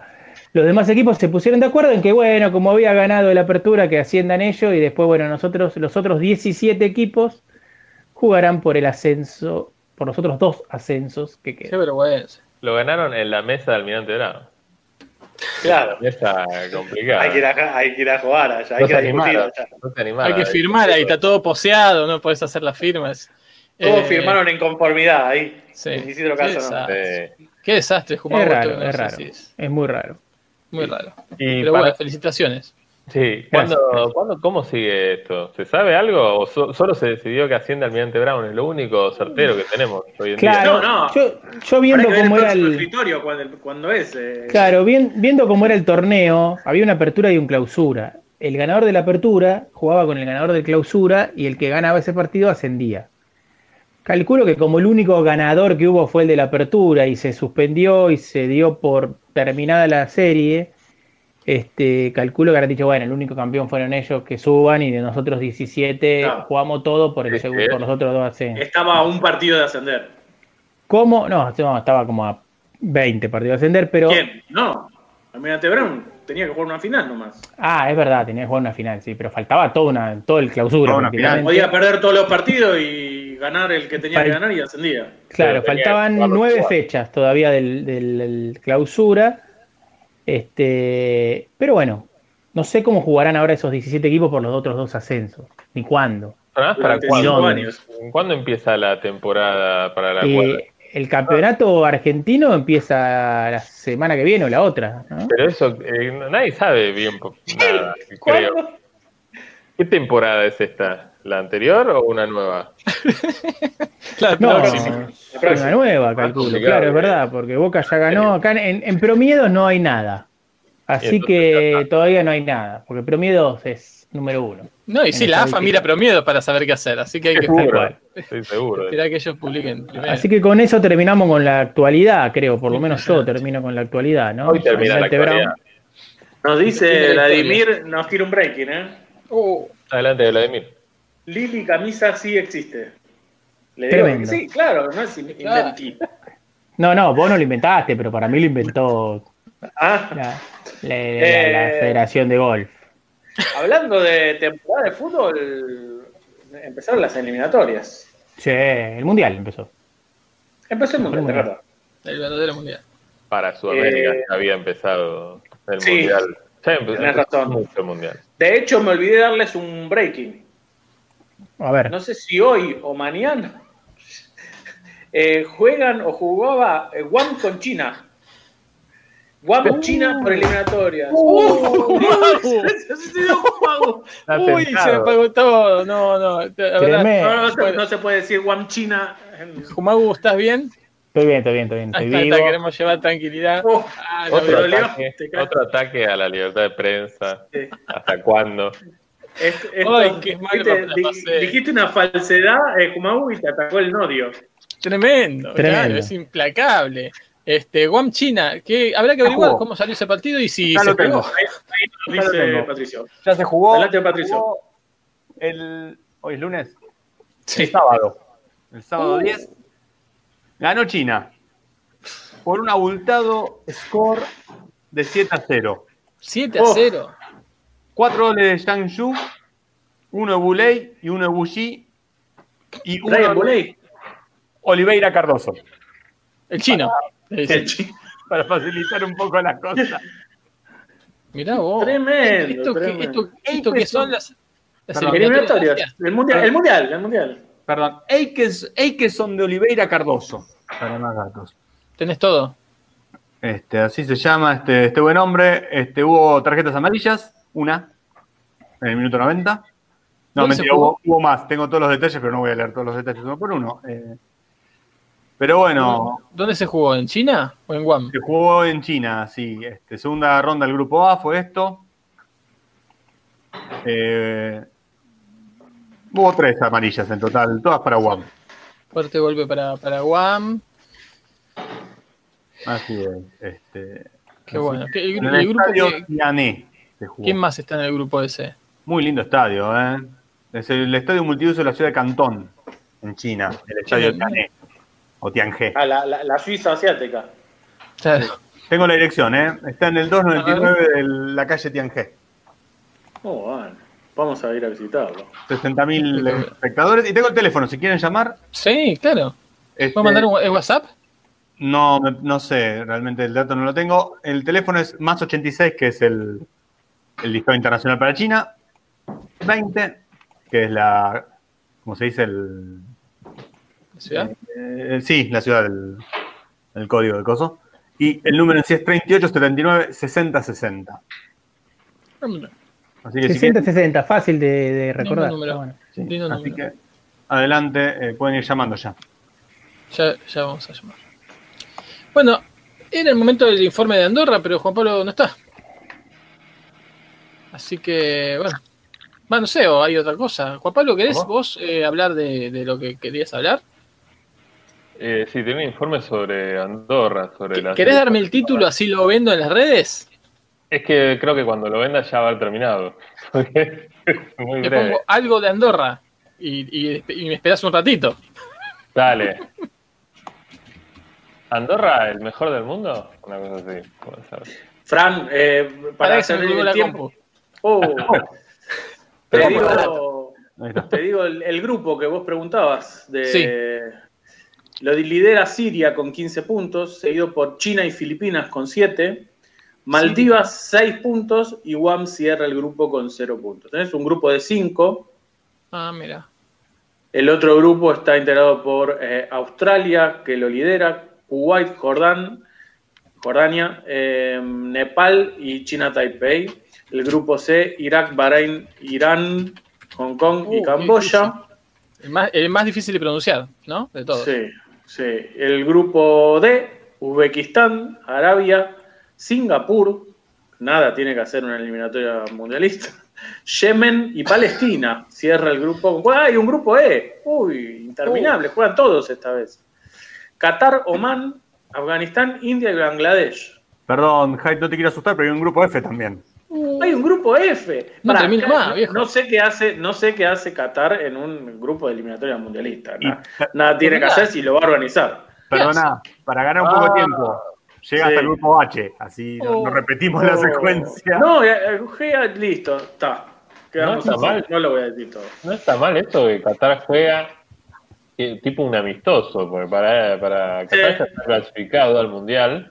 Están lo probando cosas. como entrenamiento, pero eh, es injusto para los rivales, ¿no? Que Qatar Juegan sin presión, claro. Está eh, ¿no? atosigado por la misma presión.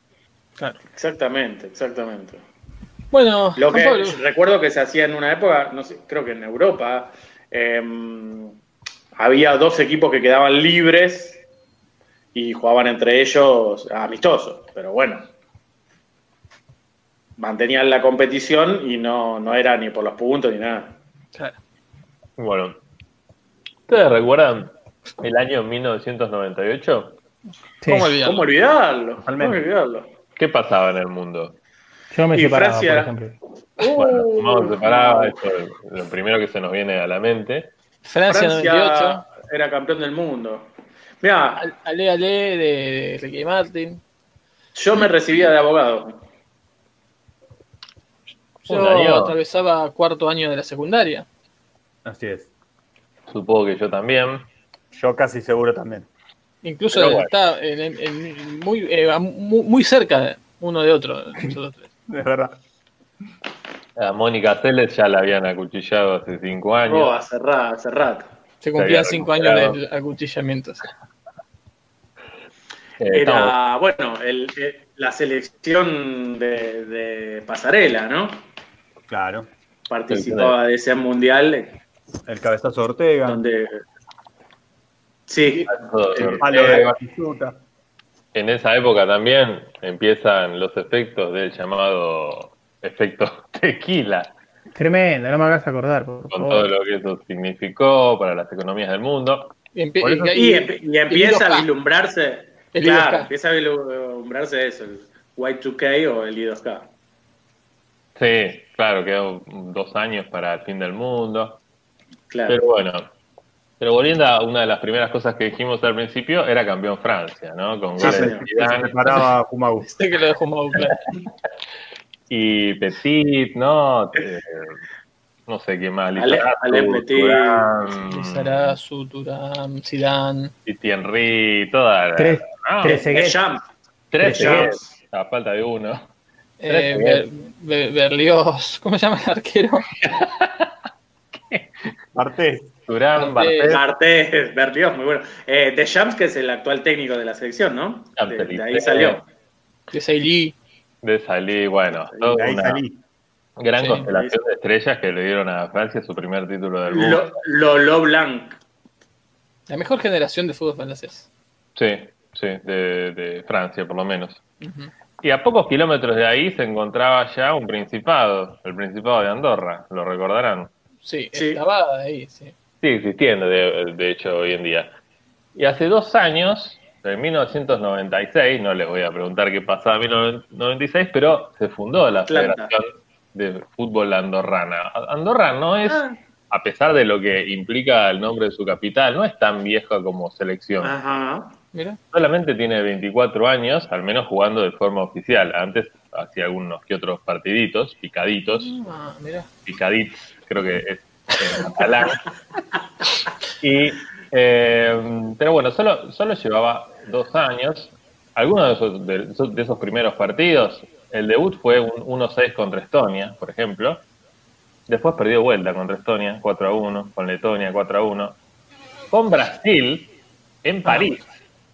El recorrido de amistosos de Andorra on. preparándose para su debut oficial que iba a ser por las eliminatorias de la Eurocopa 2000, ¿no? Siguió perdiendo contra Estonia, que ya era un clásico, Pero pará, perdón, con Brasil, ¿cuál fue el ajustado resultado? No, me, me perdí. 0-3. Mm. 0303456, ya Así decía es. la canción. Logró su primer punto contra Azerbaiyán, 0 a 0, Bien. En el infierno de Tallinn, en Estonia, no sé por qué jugaron ahí. Después perdió, perdían mucho con los equipos bálticos, estaban un poco obsesionados con sacarle un punto a los equipos bálticos, cosa que nunca pasó. Bueno, pero tiene Sí. lógica. Vos hablas del año 96 y los equipos bálticos comienzan a no solo a, a competir, sino a vivir como tales, independientemente a partir del año 90, 89, ¿no? Con la disolución de la URSS. Totalmente. Así que eran eh, selecciones eh, en No, formación todas. Está muy bien. Llega el añorado 5 de septiembre, una fecha hasta hoy en día emblema para la selección andorrana y debutan oficialmente contra Armenia en Yerevan, pierden 3 a 1, resultado aceptable.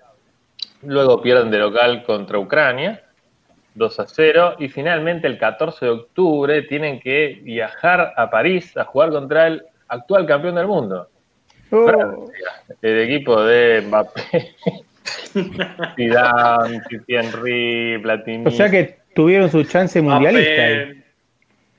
Claro, y eso no me fijé, pero no, probablemente no, pero quizás sí podría ser el campeón no oficial Francia en ese momento. Sí, claro. No creo, pero podría. Ah, claro, porque no, no era que justo había salido campeón. ser. Tenés Pero, pero era No, no tiene nada que ver, claro. Tenés razón. ¿De campeón qué, del año, mundo. de qué año hablamos además? ¿Del 96? 96. 98, 98. Estamos en el Ah, 98. ya era, ya era No. 98. Bien. Pensé que seguíamos en el 96. No, no, ya había pasado el Mundial, ya Francia era campeona, Chirac le había dado la Copa del Mundo a y ganá a Moros. No, para, estoy tirando todos del 86.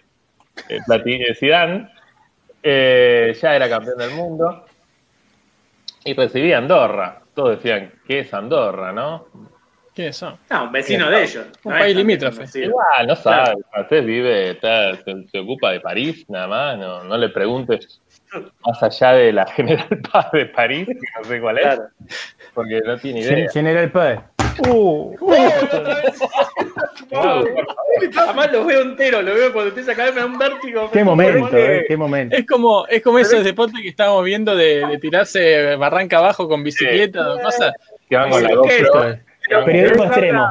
Streaming extremo. Se ve que habla muy fuerte y con el viento. Sí. No, no, tengo el cable acá y me muevo y lo tiro. Pero bueno, está para eso. Creo que no. Es show, es show. Todo lo contrario, me parece. Pero bueno, llega entonces el 14 de, octubre y en, en el Stade de France, en el mítico Stade de France, donde Francia le ganó 3 a 0 a Brasil, Andorra le pierde 0-2. ¿Cómo? ¿Cómo, cómo? Le pierde ese.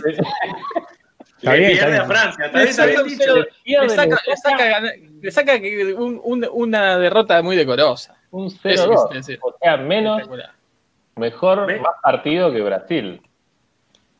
Un gol menos le hizo Francia a Andorra que a Brasil. Esta es toda la historia que había. Tremendo, ¿eh? Conmovedor. No, pero hay, Los un, inicios. hay- hay un epílogo. hay un Los epílogo. inicios del fútbol andorrano, ¿cómo no? Así es.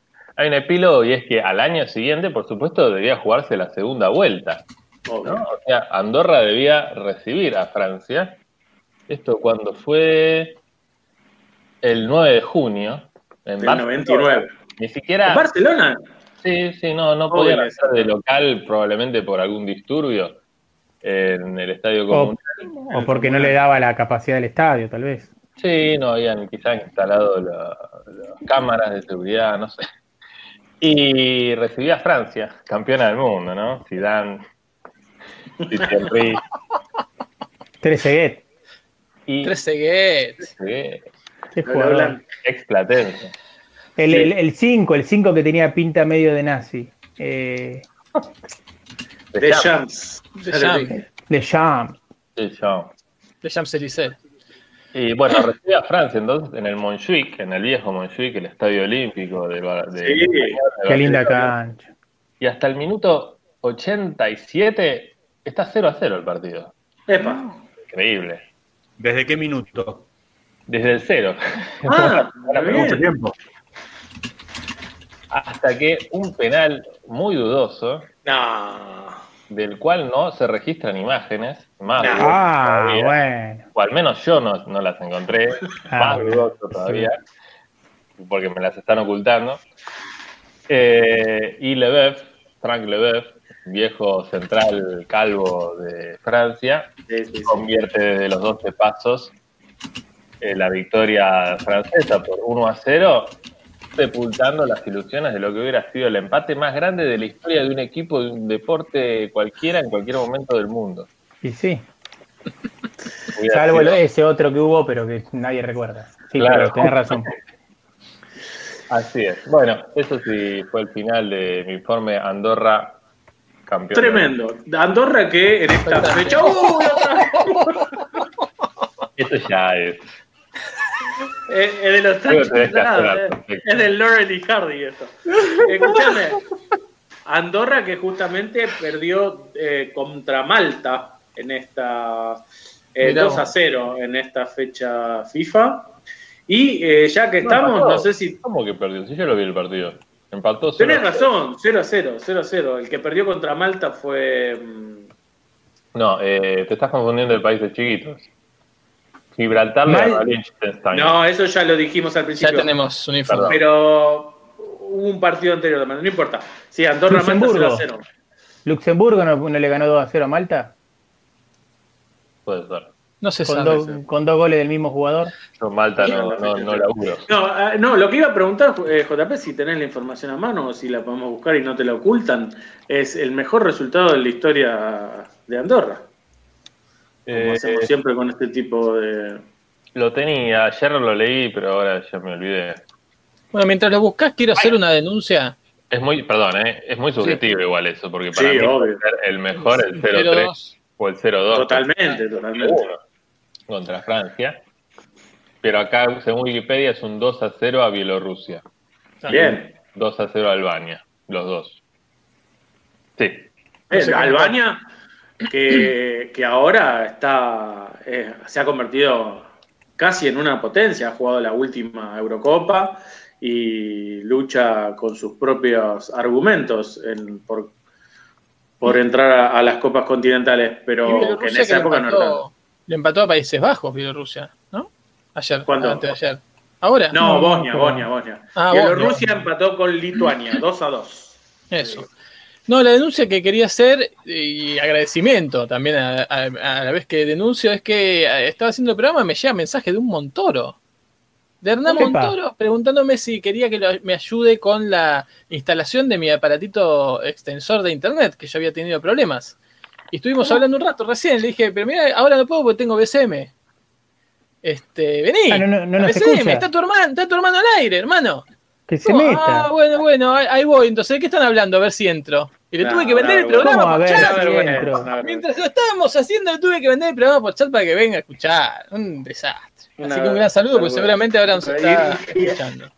¿Y ahora de qué la va? ¿De, de técnico en computación la va? Sí, viste, Argentina somos 44 millones de técnicos. Así que es así. Tremendo.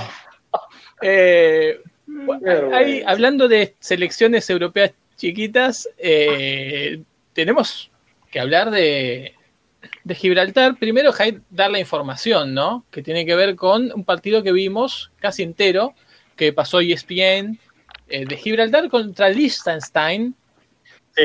que terminó ganándolo el peñón del fútbol Gibraltar por 1 a 0 allá, en el infierno de Liechtenstein. Totalmente. Una victoria muy importante para Gibraltar. Muy importante. Y una de las cosas que decíamos, Fran, primero hay que saber llegar al ¿Qué tango? Sí. Después lindo. partir, después amar. Eh, es el, el tango, es Los Mareados, es el, el nombre Sí. de la casa mía en Uruguay.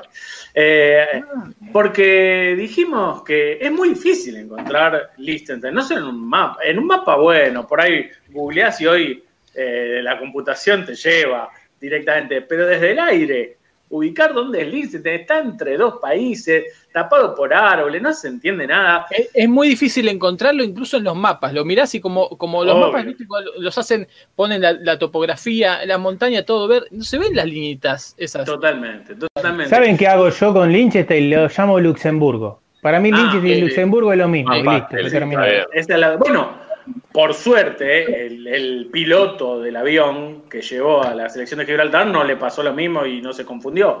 Y lo que decíamos es que, bueno, justamente eh, alguien que trabaja en aer- aerolíneas destinadas a llevar gente al Peñón de Gibraltar está acostumbrada al riesgo y a la dificultad al aterrizar y al ubicar eh, pista de aterrizaje, porque recuerden que en Gibraltar la pista de aterrizaje es una avenida con semáforo para los autos que hay que embocar justo el momento donde se puede aterrizar y uno, una vez que aterrizó el avión, se transforma en ciudad. Claro. Así es. así Espectacular. es. Eh, eh, saludamos a Jorge. ¿Cómo estás? Hola. ¿Cómo andás, Eh, querido? Montanari. ¿Qué ¿Se acuerdan de. Perdón, Jorge, ¿se acuerdan? Porque se va el tema Liechtenstein y es importantísimo. Sí. ¿Se acuerdan, Oye, no? Eh, la anécdota de Haití y Liechtenstein, ¿no? Que tenía la misma bandera y Liechtenstein se enojó y le puso un escudo. Para Más no que ser- anécdota, es una historia razón. impresionante. Una anécdota, una anécdota de bandera. Recuerdan que eh, Liechtenstein es uno de los dos países que está doblemente rodeado por tierra antes de tocar el, el mar. ¿Se acuerdan de eso? ¿Cómo Sí, doblemente no, no son Sí. cosas que uno dos recuerde. países que tienen doble encierre antes de tocar el mar. Uno ejemplo, era ese y el otro era Uzbekistán, Tayikistán, Uzbekistán. Muy bien. ¿A qué Sí. llamas doble encierre? Que tiene que pasar por dos países para llegar al mar. Imagínate Ah. vos Bolivia, decís, ah, Bolivia no da al mar, pero toca a Brasil, toca Argentina, toca un montón que tienen mar. Está un Cambio, gran Liechtenstein, comparación. Todos los países que lo tocan, ninguno da al mar. Y uno piensa, bueno, en África debe dar 100. No. No, Y en, no, ahí en te dijo América, Emma, no. Paraguay, Paraguay, por ejemplo, ¿tiene salida al mar? Sí, Sí. aunque no, sí. ¿Vieron eso? ¿Nunca Sí, se sí, pusieron a pensar en eso? Sí, Sí, sí, Ojo. Bolivia bueno. también tiene salida al mar por tierra, pasando por Perú o Chile. No, pero cuando uno habla de salida al mar es una salida marítima acuosa, fluvial. Fluvial, fluvial. Ahí está, ahí está. Bueno, eh, Gibraltar ganó 1 a 0 y un personaje que se llevó todas las sonrisas y también, ¿por qué no?, los enojos de, de la, este, la siempre difícil afición de Liechtenstein, fue el arquero de Gibraltar porque muy, muy extrovertido, muy carismático, haciendo tiempo, exagerando cosas y la verdad es esos personajes que venden humo, humo en la cancha. Quizás no tuvo mucho que ver en la victoria de Gibraltar, pero pareció como que fue suya, lloró cuando terminó el, el partido, una cosa así. Y, ¿por qué no? Quizás conocer un poco más de Kyle Goldwyn. Kyle, decía- ¿sí? Sí, no, déjame comentarte que el primer tiempo de Kyle Goldwyn fue bastante dubitativo. De hecho, un par de pelotas que podría haber agarrado, se revolcó y la terminó tirando al córner, hizo un par de errores, al punto que el comentarista del partido, que no era otro que Pedro Wolf, eh, cargó bastante contra él. Y en el segundo tiempo, eh, intercambiando algunos errores con varios aciertos, se terminó erigiendo en figura, salvando eh, el, empate de, de Liechtenstein con varias atajadas. Y el mismo Pedro Wolf dijo, la verdad que me tapó la boca, Goldwyn se transformó en la figura del partido y consiguió Una victoria de oro. una victoria. Eso te iba a decir, justamente. ganó-. Y, y ganó en su ley, ¿no? La ley de Godwin. Kyle Goldwyn, el arquero de, mm, de Gibraltar, es apodado el chino, como les decía. Pero el Tiene chino cara de sí, chino. ¿eh? En español. Kyle el chino Goldwyn, un jugador de, de Gibraltar que juega en el Lincoln Red Imps del, este, de la Liga de Gibraltar, liga de la cual ya hemos hablado, Sí. así que no vamos a profundizar, hemos hablado, somos hinchas de Boca Juniors, de, de Boquita, de Gibraltar, eh, así que no vamos a hablar de eso, pero bueno, se, se inició en eh, el Laguna de Gibraltar. No sé si tiene Laguna Gibraltar, pero tiene el Laguna Fútbol Club. Luego pasó, esto en 2009, porque él viene del, eh, del futsal, ¿eh? Ah, en el Lincoln, ¿sí? Eh, jugó en, las inferiores del Lincoln Red Imps y luego pasó a jugar al futsal y de ahí pasó al fútbol eh, 11, empezando en el Laguna. Después pasó al Sporting Club de Gibraltar, el Glacis United, al Gibraltar United, donde jugó 140 partidos, 5 años estuvo jugando ahí, y ahora en el Lincoln Red Imps, y además es eh, el arquero de la selección desde 2018, que es importante porque 2018, eh, a ver si lo tengo en algún lado, 2018 es el, el año en que Gibraltar consiguió su primera victoria en partidos oficiales ya con él en el arco. ¿Sí?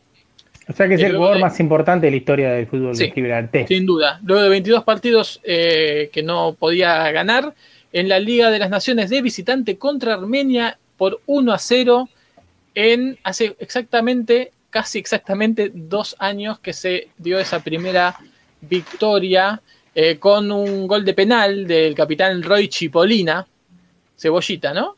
Cebollita. Este, y eh, el arquero Kyle Goldwyn, que tuvo a su hijo en el estadio, disfrutando de esa victoria. Lo- Ah, luz ahí, parido Ah, ahí yo adentro. Sí, sí, sí, sí.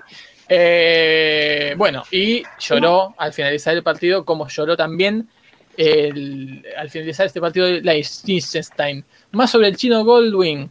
Eh, Eh, ¿Tenés, Bueno, tenés eh, de qué es descendiente? ¿Por qué tiene esa cara medio de maurí, medio de No. argentino? no, Yo ahora voy a contar algo sobre eso, pero digo, nos acordamos, ¿se acuerdan que comentamos mucho esa victoria de visitante en Ereván de, de Gibraltar? Sí, yo me acuerdo mucho. Tremendo. así es. Eh, así que, bueno, esa es la información sobre Goldwyn, que ahí lo puse en Twitter. Estoy por seguirlo, lo voy a seguir. A Kyle Goldwyn. Dale. tiene mil, mil cien este, seguidores. Es un orgulloso padre de dos, dice. Apasionado y determinado. Tiene Instagram también, que es ChinoB, con B corta Y 69.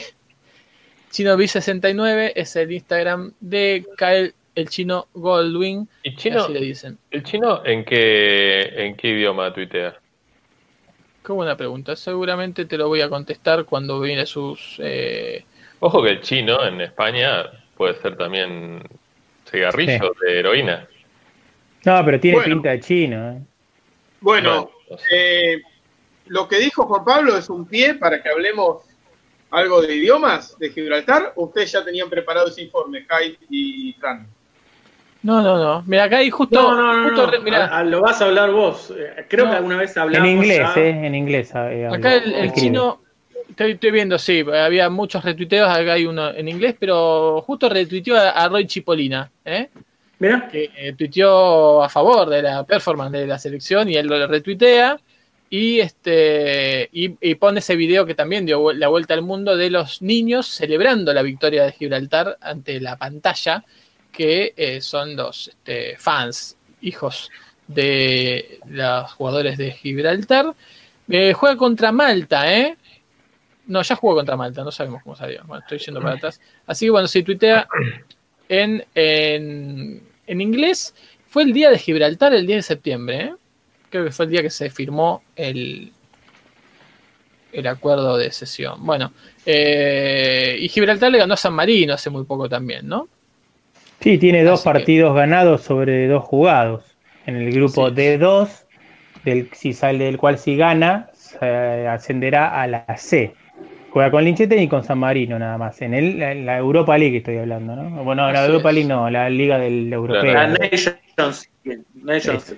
Ahora Pero- vamos a ir a... Sí, En este caso, ses- sesión no es como en fútbol, que no está a préstamo Gibraltar. no, creo que no. Fue un pase Sí. definitivo.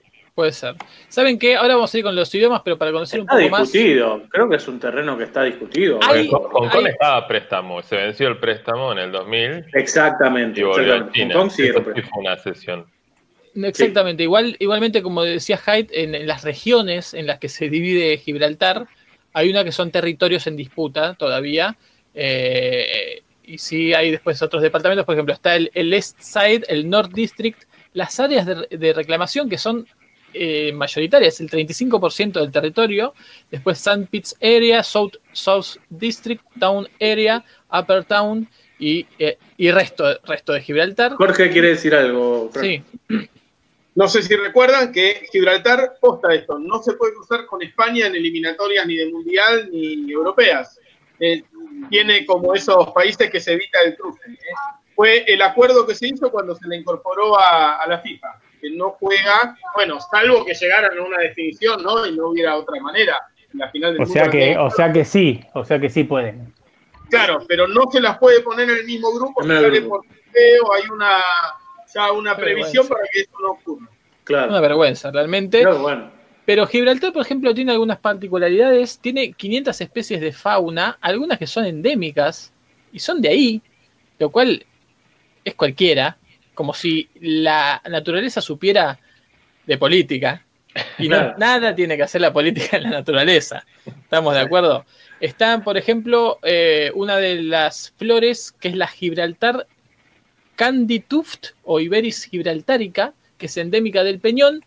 Eh, y también existe el macaco de Gibraltar, que es No. un primate, que es el único primate, atención a esto, además del ser humano, que se encuentra, Y se tropieza Se encuentra- con la misma piedra. Que se encuentra en Gibraltar. que se Claro, encuentra en ahí está el libertad ser humano dentro- Eh, eh, ¿Qué es eso? Es que se encuentra en libertad dentro de Europa, dice. O sea, la que, nota. Que tropieza dos veces con el mismo peñón. Sí, es el único mono, además del ser humano, que puede eh, caminar por las calles tranquilamente, eh, salvo por lo que te mata por dos pesos, ¿no? Yo le voy a También, contar algo que siendo muy amante yo de la, de la geografía y buscando ahora dónde queda Gibraltar, bien, pero para ver más que nada el tamaño, me acabo de dar cuenta de algo que siempre pensé que Ya sé lo de que vas a decir. manera. Kumagu, no queda donde uno piensa que queda. Tal cual, yo pensé que quedaba ahí y no, y queda allá. No es, no es la puntita que está ahí, sino que es una cosa que queda al costado y medio más a- a- atrás y no Más queda al norte. enfrente de, claro, no es lo más al sur de, España. África. No es lo más al sur de España. No, no, no, claro. De hecho, la- lo más al sur de España es Tarifa. Eh, pero sí, yo lo vi en vivo a, lo- a lo lejos, porque crucé, de- porque crucé desde Algeciras a Marruecos eh, y se ve el peñón. Y no, sí, se, ahí uno se da cuenta también que no, no es el, el punto más cercano de, a África. Tremendo, es. no lo sabía eso, no, no, nunca me había puesto a mirar. Tienen moneda propia. La libra gibraltareña. Con ñ. ¿sí? Con ñ. Así es, la libra. li- libra- eh, después, bueno, es un centro financiero, eh, hay barcos. Hay, eh, la- está la, la Gibraltar Broadcasting Corporation, la GBC, que es una emisora de radio y televisión. Hay además eh, Radio Gibraltar, tenemos que escuchar Radio Gibraltar. Y hay muchas revistas, Gibraltar Magazine, Gibraltar Chronicle, Panorama, Insight Magazine, Gibraltar News File. Bueno, y tiene cerca de 33.000 habitantes. Y 5 kilómetros cuadrados, o sea, ¿qué? 30 por 20 cuadras. Debe ser Sí, como. Palermo, con toda la FU, no, ni siquiera, que es como Palermo. ni- Sí, no, ni siquiera. Colegiales, como colegiales de grande, ponele. Así es, la, la religión más difundida es el cristianismo, el catolicismo sobre todo. Muy pocos protestantes, pese a ser una dependencia de acuerdo. británica, exactamente. Hay eh, islam, judaísmo, hinduismo, y esto ya... eh, Sí, sí, con que haya uno ya está. Debe haber ateos también. es. Sí, y, y por supuesto Fran. en lo deportivo, sí. No, te quería preguntar, ¿se sabe, se escala el peñón? Muy buena pregunta. Jorge debe saber. No, no lo sé, no lo No sé, lo pero sé por qué hay tantos católicos. Eh, eso ya lo... de- Decime, contámelo. Eh, en realidad, lo que pasa, lo que yo quería contar, pero no, te, te quiero dejar terminar. o quiero Está bien, ah, entonces ahora te doy el pase, si querés. Se escala, eh, se escala no, porque no, hay, no, no. hay, un- hay una cruz arriba, así que se escala y de un lado es muy empinado, pero del otro es bastante simple escalar. eh. Te diría que. ¿Escala o cruz? de un lado es 90 grados, pero del otro lado es 45 y por 45 grados es calor, pero es te pones un gorro y caminas. Sí. Eh, deportes más populares en Gibraltar, por supuesto, el fútbol, el rugby, Sí. Claro.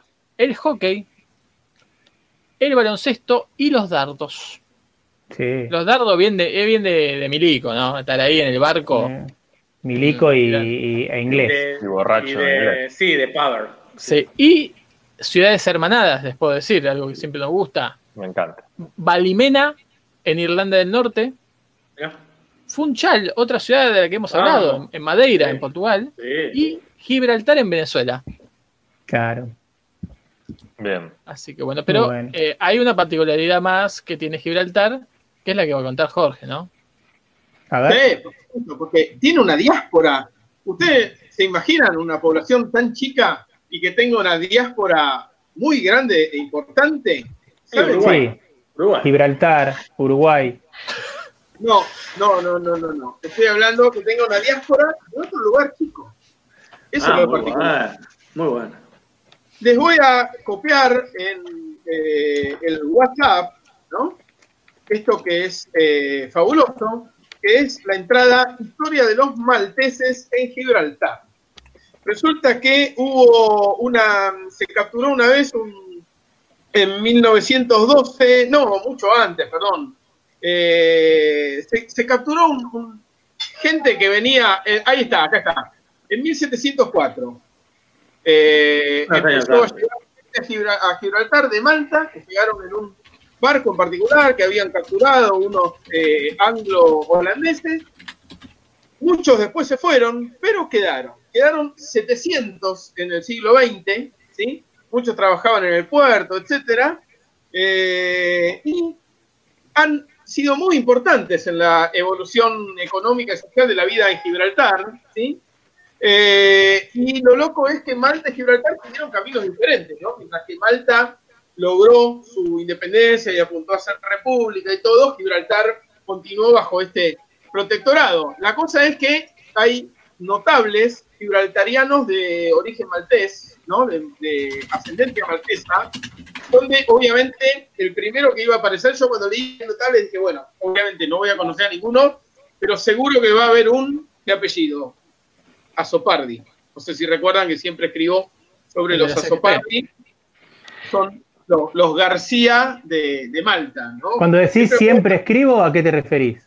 Porque yo hace rato que no te veo escribir de eso. Por ejemplo, en, en- en- cuando escribí sobre el Virgilcara, el SM, Ah, bueno, cuando escribí sobre Malta. etcétera. Cuando escribo de Malta, siempre hablo de los Azopardi. También hablé de los Azopardi. Por ejemplo, una cantante de Eurovisión es Karen Azopardi, si no me falla la memoria. Acá tenemos al experto que nos podrá. No lo recuerdo. ¿De Malta?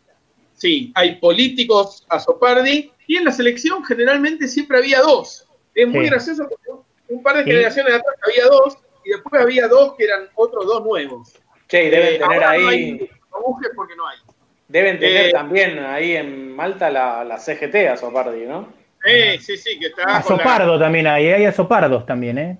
Mirá, mirá vos. Bueno, eh, Kate Azopardi es el líder del Partido Socialdemócrata Gibraltés, por ejemplo. Eh, después hay otras personas, presentadora de televisión, Davina Bárbara es también maltesa. Ah, eh, Peter Caruana, Caruana es otro eh, apellido muy maltés, es el Chief Minister of Gibraltar, o fue en algún momento. Y bueno, hay varios, ¿no? Así que hay mucha gente ahí. Ahora ¿Puedo decir saber- algo? ¿Puedo Sí. decir algo tremendo? Acabo de descubrir algo tremendo. Juan Bautista Decime. Sopardo, Juan Bautista Sopardo, que debe ser el azopardo de la CGT Sopardo, Claro. nació, nació en Malta el Ah, 20 de febrero No. Del 72, del 772, y murió acá en Buenos Aires en el 1848. Y dice: el apellido original de la familia es Azopardi, y varios miembros de su familia son actualmente prósperos comerciantes y empresarios en la isla de Malta. Maravilloso lo que me acabas de decir, porque es algo que Y estuvo yo en la guerra de Brasil. Azopardo, Allá, Brasil. en Brasil. Azopardo de Brasil. Sí, sí. Tremendo. Eh, Ahí lo que más Ahí me tardé llamó un la poco. atención a mí cuando, cuando pisé en Malta. O sea, la gente se llamaba Sopardi. Es raro preguntar los apellidos a la gente, pero de repente ves, ¿no? O sea, qué sé yo. Eh, almacena Sopardi, de esto Sopardi, Sopardi, y mirás la selección de fútbol, los jugadores, bueno, es el García, a Sopardi es el García maltés. La cuestión es que ahí veo que el maltés ha influido el idioma de Gibraltar. Y Yo cuando veo lo del idioma de Gibraltar digo, ¿qué se habla acá? Y como ustedes bien estaban contando en la venta, ¿no? Donde hablaban de eh, que el técnico hablaba en, en uruguayo, ¿no? Y que los jugadores también se escuchaban esas voces fuertes en castellano. ¿Escucharon Sí, es un dialecto. ¿Cómo se llama? Es No me tremendo acuerdo, porque el nombre es contradictorio de, de lo que es Gibraltar. Sí, porque se llama Llanito, ¿no? Llanito. Sí, Llanito. El llanito tiene sobre todo una mezcla de inglés y español, ¿no? Que tiene no solo que se habla muy como spanglish, sino que tiene calcos del inglés al español y calcos del español al inglés. Que esas cosas están buenísimas. Por ejemplo, se dice te llamo para atrás. El llamo para atrás es I call you back. Traducido. Claro. sí, sí, sí. Muy bueno. Los Espectacular. calcos, los calcos al revés, por ejemplo, don't give me the thing, que es no me des lata, ¿no? Eh, Es, es un, es un inglés mal traducido, es espectacular. No, y decíamos, eh, Jorge, también decíamos que tenía muchas influencias, más allá del español, del andaluz. Sí, es así. Y además, es- hay, tiene unas cosas muy graciosas, como por ejemplo, eh, esto, que hay, hay unos anglicismos raros, muy raros. ¿Saben cómo se dice eh, guardia? Guardia, vigilante, ¿cómo se dice? Guard, guard. No, Echegaray. Muy bueno. Echegaray, el apellido vasco. ¿Por qué? Oh, ¿Cómo llega Echegaray? Porque en inglés es checkgate. Y entonces, al escuchar checkgate, Checkgate. sí, ellos lo terminaron asociando con el apellido vasco Echegaray. Y se Genial. dice así en, en llanito, que, que está regulado el llanito, hay diccionario oficial y todo, ¿no? Y después hay, por ejemplo, eh, la frontera de Gibraltar con España se llama Focona, que viene de Four Corners. Sí, Focona, que es Four Corners, cuatro esquinas. Porque hay cuatro esquinas ahí, ¿no? De todos lados de, de Gibraltar. Bueno, lo loco es que el llanito no solamente tiene origen entre el inglés y el español, dialecto andaluz, y está muy influenciado por el maltés.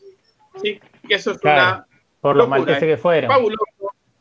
Sí, Muy bueno. es fabuloso porque el maltés vieron que es un idioma muy, pero muy distinto, que tiene cosas del, del árabe y de ningún lado, en realidad, saben que no se puede explicar de ningún lado. Y lo loco es que también el español ha metido palabras que vienen desde el llanito. Por ejemplo, te, te voy a tirar una que es tremenda, que la dicen todos en España, algo chachi. ¿Escuchaste hablar la expresión chachi? Que es como algo que está bueno. No, Ah, nunca. Jamás. Bueno, eso lo hablan mucho mi- mis hermanos y en la televisión, en películas, dicen, ay, sí, esto es chachi, qué sé yo. Bueno, ¿saben de dónde viene chachi? Viene del llanito. Gibraltar. Ah. El llanito, sí. Dijiste Bueno. antes, habías dicho antes. Claro, claro. Pero ¿de- ¿en qué palabra se, se origina? No, ¿Cómo contá. es? La Del taxi, del taxi. Algo del taxi era. No, chachi no. es. Sí, chachi. No, no sé. Churchill. Ah, Churchill. Buenísimo, no puedo creer. Ellos dicen chachi por- como copado, porque Churchill era copado para los gibraltareños, y lo termina, eh, termina pasando el- el- la focona esa, los four corners, entra a España la palabra y queda en el lunfardo español actual como chachi, sinónimo de cool. Mirá qué bueno. Tremendo. Tremendo. Bueno. ¿Cuánto aprendimos bueno. hoy, eh?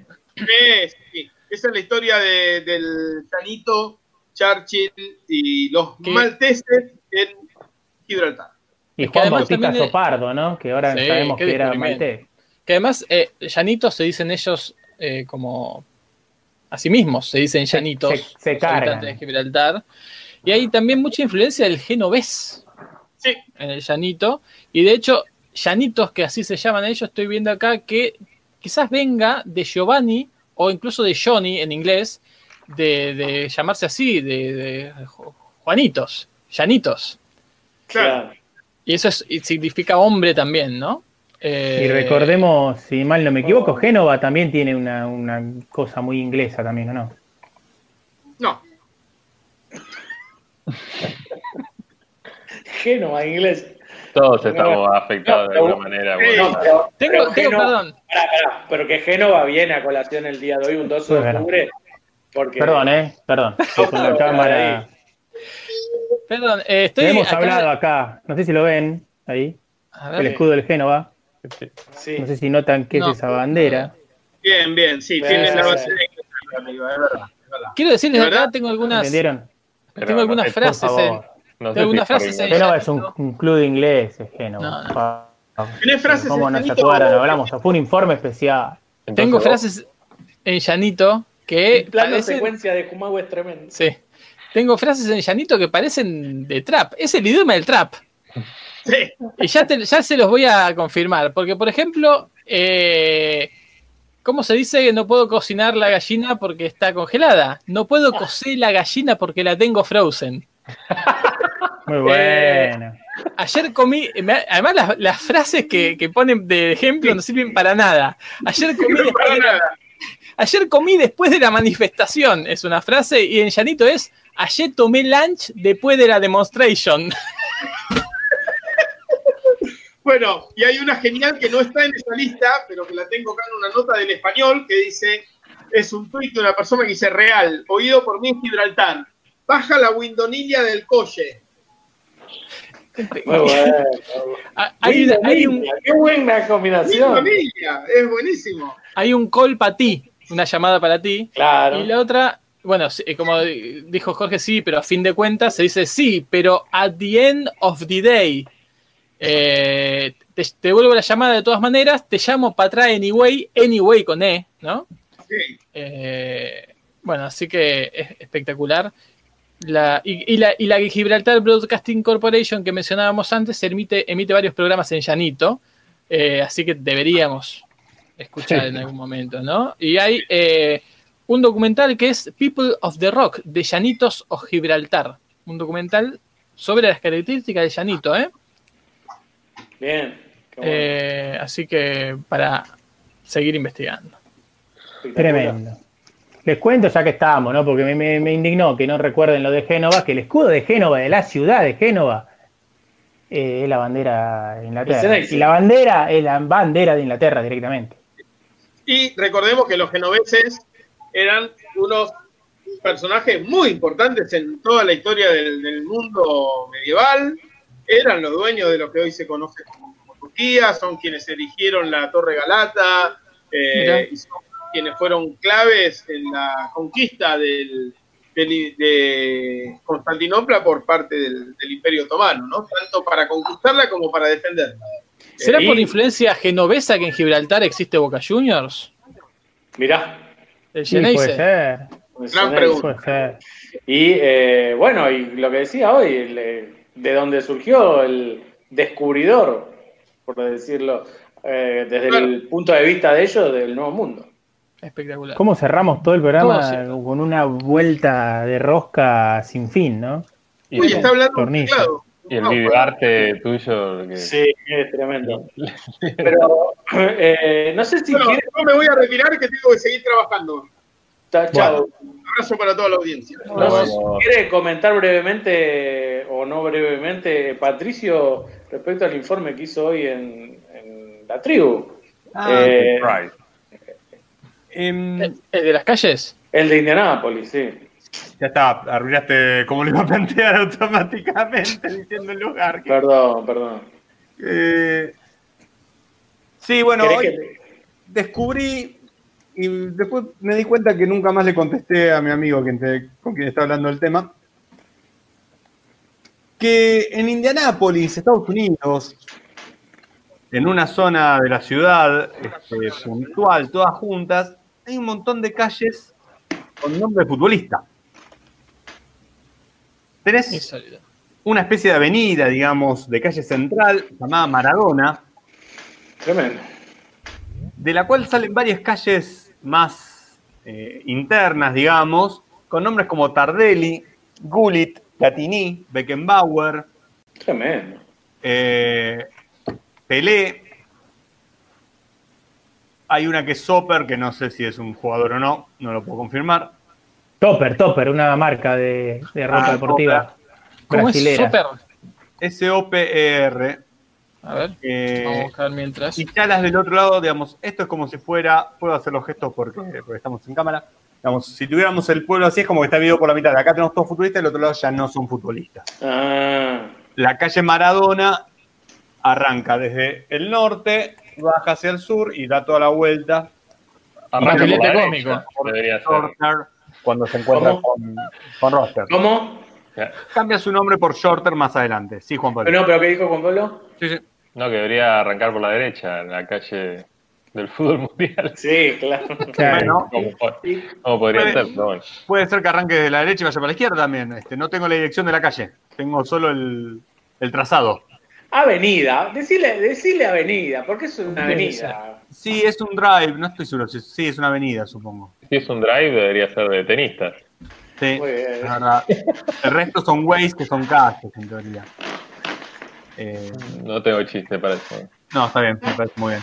Eh, descubrí esto en Indianápolis y estuve consultando con un amigo mío que vive en Indianápolis. Perdón, debería llamarse In- Indianápoli ahora, ¿no? Que está en la calle Maradona, quizás. Claro. Claro. Es más, yo en- entendí que él dijo Indianápolis. Sí, por eso dije el chiste. Eh, consulté con un amigo mío que vive allá, este, casualmente, hincha del Tottenham. No, ¿Casualmente vive allá? No, vive allá. No es No, que. casualmente. No, no dije casualmente vive allá. Casualmente, Ah. un amigo que vive allá. Ah, Todo es ahora una sí. casualidad en la vida. Eh, y le pregunté si que no podía encontrar un motivo para que esto sea, y no, no sabe. Pero lo que me dijo es que aparentemente, a diferencia de cómo pasa en nuestro país, los nombres de las calles, la empresa constructora que arma el, ese- el barrio, que hace ese barrio nuevo, digamos, le pone los nombres a las calles ellos. Entonces, que puede haber un fanático del fútbol en la empresa y le pusieron nombre de futbolistas porque le pintó. Qué ¿No tendrá que Ah, ver con el Mundial del 94? No, Es buena. Bueno, no tanto. Pelé no jugó en el 94, entonces. Bueno, pero no, con el hecho de promover el No, fútbol. no, no, el mundial. Es más nuevo, insisto. No es como acá que los, aparentemente que los nombres de las calles los pone eh, por ley este, el, el gobierno o el, o el municipio, sino que los puede poner este, la, la empresa constructora que armó el barrio. Sí, Juan Pablo. ¿De cuándo es? ¿Es de la calle, perdón? No, no, no tengo esto, pero por lo que me dijo él es un barrio relativamente nuevo. parece de alguien o muy fanático del fútbol de los 80 o de o que vivió en los 80 y se construyeron, no, porque nombra a Gullit, ¿cuál fue el otro que dijo? Beckenbauer, Tardelli. Tardelli. Tardelli, solo las personas que Sí, muy. Un eh, Tano. contemporáneas, claro, pueden acordarse de Tardelli. O era un Tano, sí. Sí, así Pero que. ves, seguro. Los genovés. Este, pero acá May nos decía en Twitter que también eh, hay en Argentina, hay en Avellaneda de este tipo de calles, pero sí, Claro. Lo hemos eh, conversado en el chat interno de Bolas y Manija, ¿no? También esto pasa. Ah, estoy viendo un poco la del barrio en sí y parece una especie de country club. Como un country. Tenés un en barrio cerrado. yo No, no vi fotos, no busqué fotos, estaba buscando ahora. Pero ten en cuenta que también eh, Estados Unidos se arma mucho con lo que son los suburbios, que, que son barrios que se van arma- agregando, todos iguales. Eh, no, es- no- no manejan tanto el concepto. Puede ser un barrio cerrado, pero no usan tanto el concepto de country como acá. No, sí, sí, yo quise decir que tiene pinta de country. Con esas calles todas circulares y las casitas todo alrededor. Claro, pero en Muy- realidad muy es un lindo, aspecto de, de suburbio de Estados Unidos. Muy lindo. así. Eh, la estoy Muy mirando en este momento, las fotos. Estoy en la Maradona Drive en este momento. Sí, está Platini, está Beckenbauer, Cruyff. Impresionante. Muy bonito. Claro. muy bonito. ¿Algún otro argentino? No, Que es lo que la gente quiere saber. No, no, no. Creo que hay uno solo por país, para ser justo. Bien. Entonces no está Gullit. Perdóname. Entonces no hay uno solo por país. ¿Por Es la qué? otra posibilidad. Estoy en la. En, en este momento estoy parado en la, en la esquina de Platini y Maradona. ¿eh? ¡Qué gil! Jugaban, jugaban un poco, ¿no? Ah, Había algo de fútbol ahí. mira, tenés que ¿Qué ves, qué ves desde ahí? ¿Qué ves desde ahí? Aparte de fútbol. un cartel de stop que tenés que frenar sí o sí cuando llegás. de sí, casas Sí, no te lo vas a llevar puesto a los dos. claro, un montón de casas con, con amplios jardines este, frontales. Muy La bonito. calle Cruyff tiene 20 metros. Nace de Beckenbauer y termina en Pero- sí mismo. Así que, Pero a Cruyff le dabas un metro, te hacían de pelote. Pelé, Pelé tiene dos cuadras y Maradona es de la más grande. ¿eh? Eh, eh, Maradona Es más grande que Pelé. Es más grande, grande que que Pelé. Pelé. sí, sí. Papá. Maradona es mucho más grande que Pelé. es lo que decía de Maradona, es que Basta. es la que lleva está en la avenida donde salen todo el resto. Claro, Maradona es la central, digamos. Sí, es lo que dije al principio, va de norte a sur y rodea Be- todo el barrio. Beckenbauer nace y muere en, Maca- en Maradona. Sí, hace un movimiento medio raro Beckenbauer porque Y sale sobre sí misma gira. Entra y sale de- del área. La agarre, la agarre es como la agarre Maradona siempre es mano, ¿no? Sí, Claro. siempre es mano. Es espectacular. ¿Saben que hay, eh, hay un lugar en Tucumán que es El Chañar que tiene la calle Messi, pero también la calle Kun Agüero, pero también la calle Macherano, pero Está también bien. la calle Di María, pero también la calle Higuaín, pero también la calle Marcos Rojo? Está bien. Terrible. Qué vergüenza. Bueno, fueron los héroes de De la gesta. de la Copa América, ¿no? Es un campeonato. Así es. En Lanús hay una calle Ramón Cabrero. ¿Esto está confirmado? Sí, la calle Ramón Cabrero es la que antes era la calle Guido, ¿no? Era. Free Guido. Es la de la cancha de Lanús. Ya te digo. Recordemos que Ramón Cabrero falleció. Qué No es vergüenza. como el caso de estos eh, futbolistas o exfutbolistas eh, aún en vida, como sucede con la calle Ricardo Enrique Bocini o Diego Milito, ¿no? En el partido de Avellaneda. La calle Claro. no, no es por ser hincha independiente, ¿no? Pero la calle de Diego Milito me parece cualquiera. Creo que estamos de acuerdo, ¿no? O sea, Pero sí, sí. Es más, Racing debe tener a otro Juan ídolo. José que- Pisuti. Juan José Pisuti. Sí. Cárdenas, Rubén Paz, nacional. Turco García, Turco eh, García, Rubén Paz. Allegue. No recuerdo cómo, cómo se llama. En, en Cabrero y Guidi queda la cancha de Lanús. Pero Cabrero Mirá. antes se llamaba de otra manera y no me acuerdo cómo era. Si era Frías o algo así. Pero bueno, no, no me Y- acuerdo. Cu- Cooper, capaz. Sí, de. Lanús seguro que fría era. Y viste que Milito cruza con Bocini. Sí, sí, Sí. están conectadas. Una vergüenza. Y pues está en una cancha al lado de la otra. Sí, es Bueno, inevitable. Bueno, Bueno, nos eh, extendimos. Cierro con la última información Sí, para por la favor. gente que no, no pudo seguirlo el viernes, pero hicimos transmisión de el desempeño del Partido Comunista en, el, en la Champions League del futsal. Tremendo. Lamentablemente fue derrota por penales, después de un 3 a 3 contra el Fútbol Club Barcelona. 5-4 se cayó en los penales. ¿Qué falló el sistema? Eh, sí, sí, hay, erró un español, un infiltrado, Lin. Y bueno, después se ganó el tercer puesto, a Tiumen, y el Barcelona fue campeón ganándole al Pozo de Murcia. Pozo de Murcia, sí. Un pozo acumulado. Sí. ¿Quién fue el, el cuarto? Tiumen, un equipo ruso. Ah. Basado en la ciudad de Tiumen. Rusia es subcampeón del mundo, ¿no? Atrás de Argentina, si mal no así me equivoco. Así es. Tiene, tiene sus, sus nacionalizados, esto lo sabemos Brasileros, todos. muchos, no hay, no hay sí. por qué ocultarlo. Pero también tiene jugadores rusos bastante buenos. De hecho, bueno, por algo el Partido Comunista llegó tan lejos. Tiene un par de extranjeros, un par, varios pares, pero tiene también algunos jugadores rusos. importantes. Extranjero según como lo mires, ¿no? Ellos lo ven como un partido internacional. Por supuesto. Claro, claro, claro.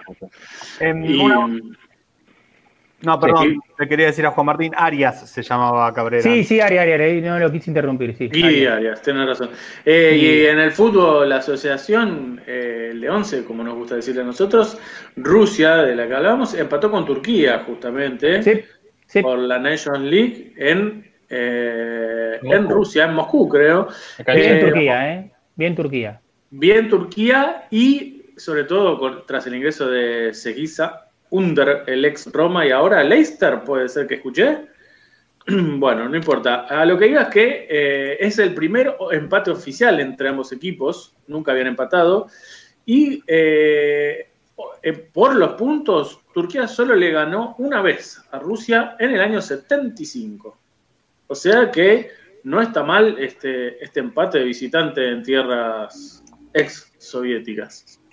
Es muy polémico, la verdad, lo de asociar Rusia a la Unión Soviética. Es un tema para otro momento, pero de hecho en los momentos, en los últimos momentos de la Unión Soviética, que la Unión Soviética tenía un gran equipo en los 80, que fue Mm. campeón de Europa y, y hizo un gran mundial, la mayoría de los jugadores eran ucranianos. Y esto lo digo yo como más rusófilo. Sí, Claro. hacete, hacete cargo vos, ¿eh? Nosotros No, no, no, no, son datos, son datos. Y porque la mayoría venían del Dinamo de Kiev, que también está Claro. en campañas muy importantes en Europa.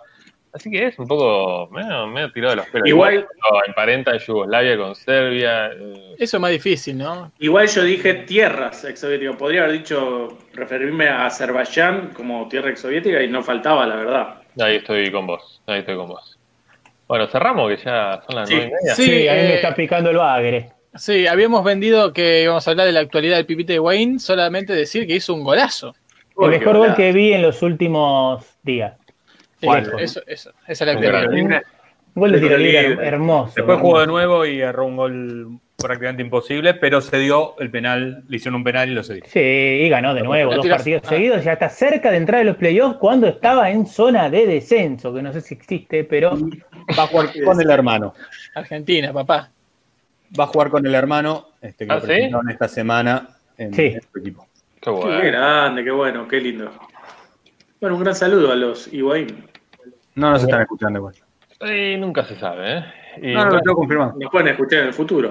Fumado se fue ya directamente. Así que No, les no, mando un gran saludo a Un gran todos. saludo. Nos Nos vemos. vemos. Hasta el lunes.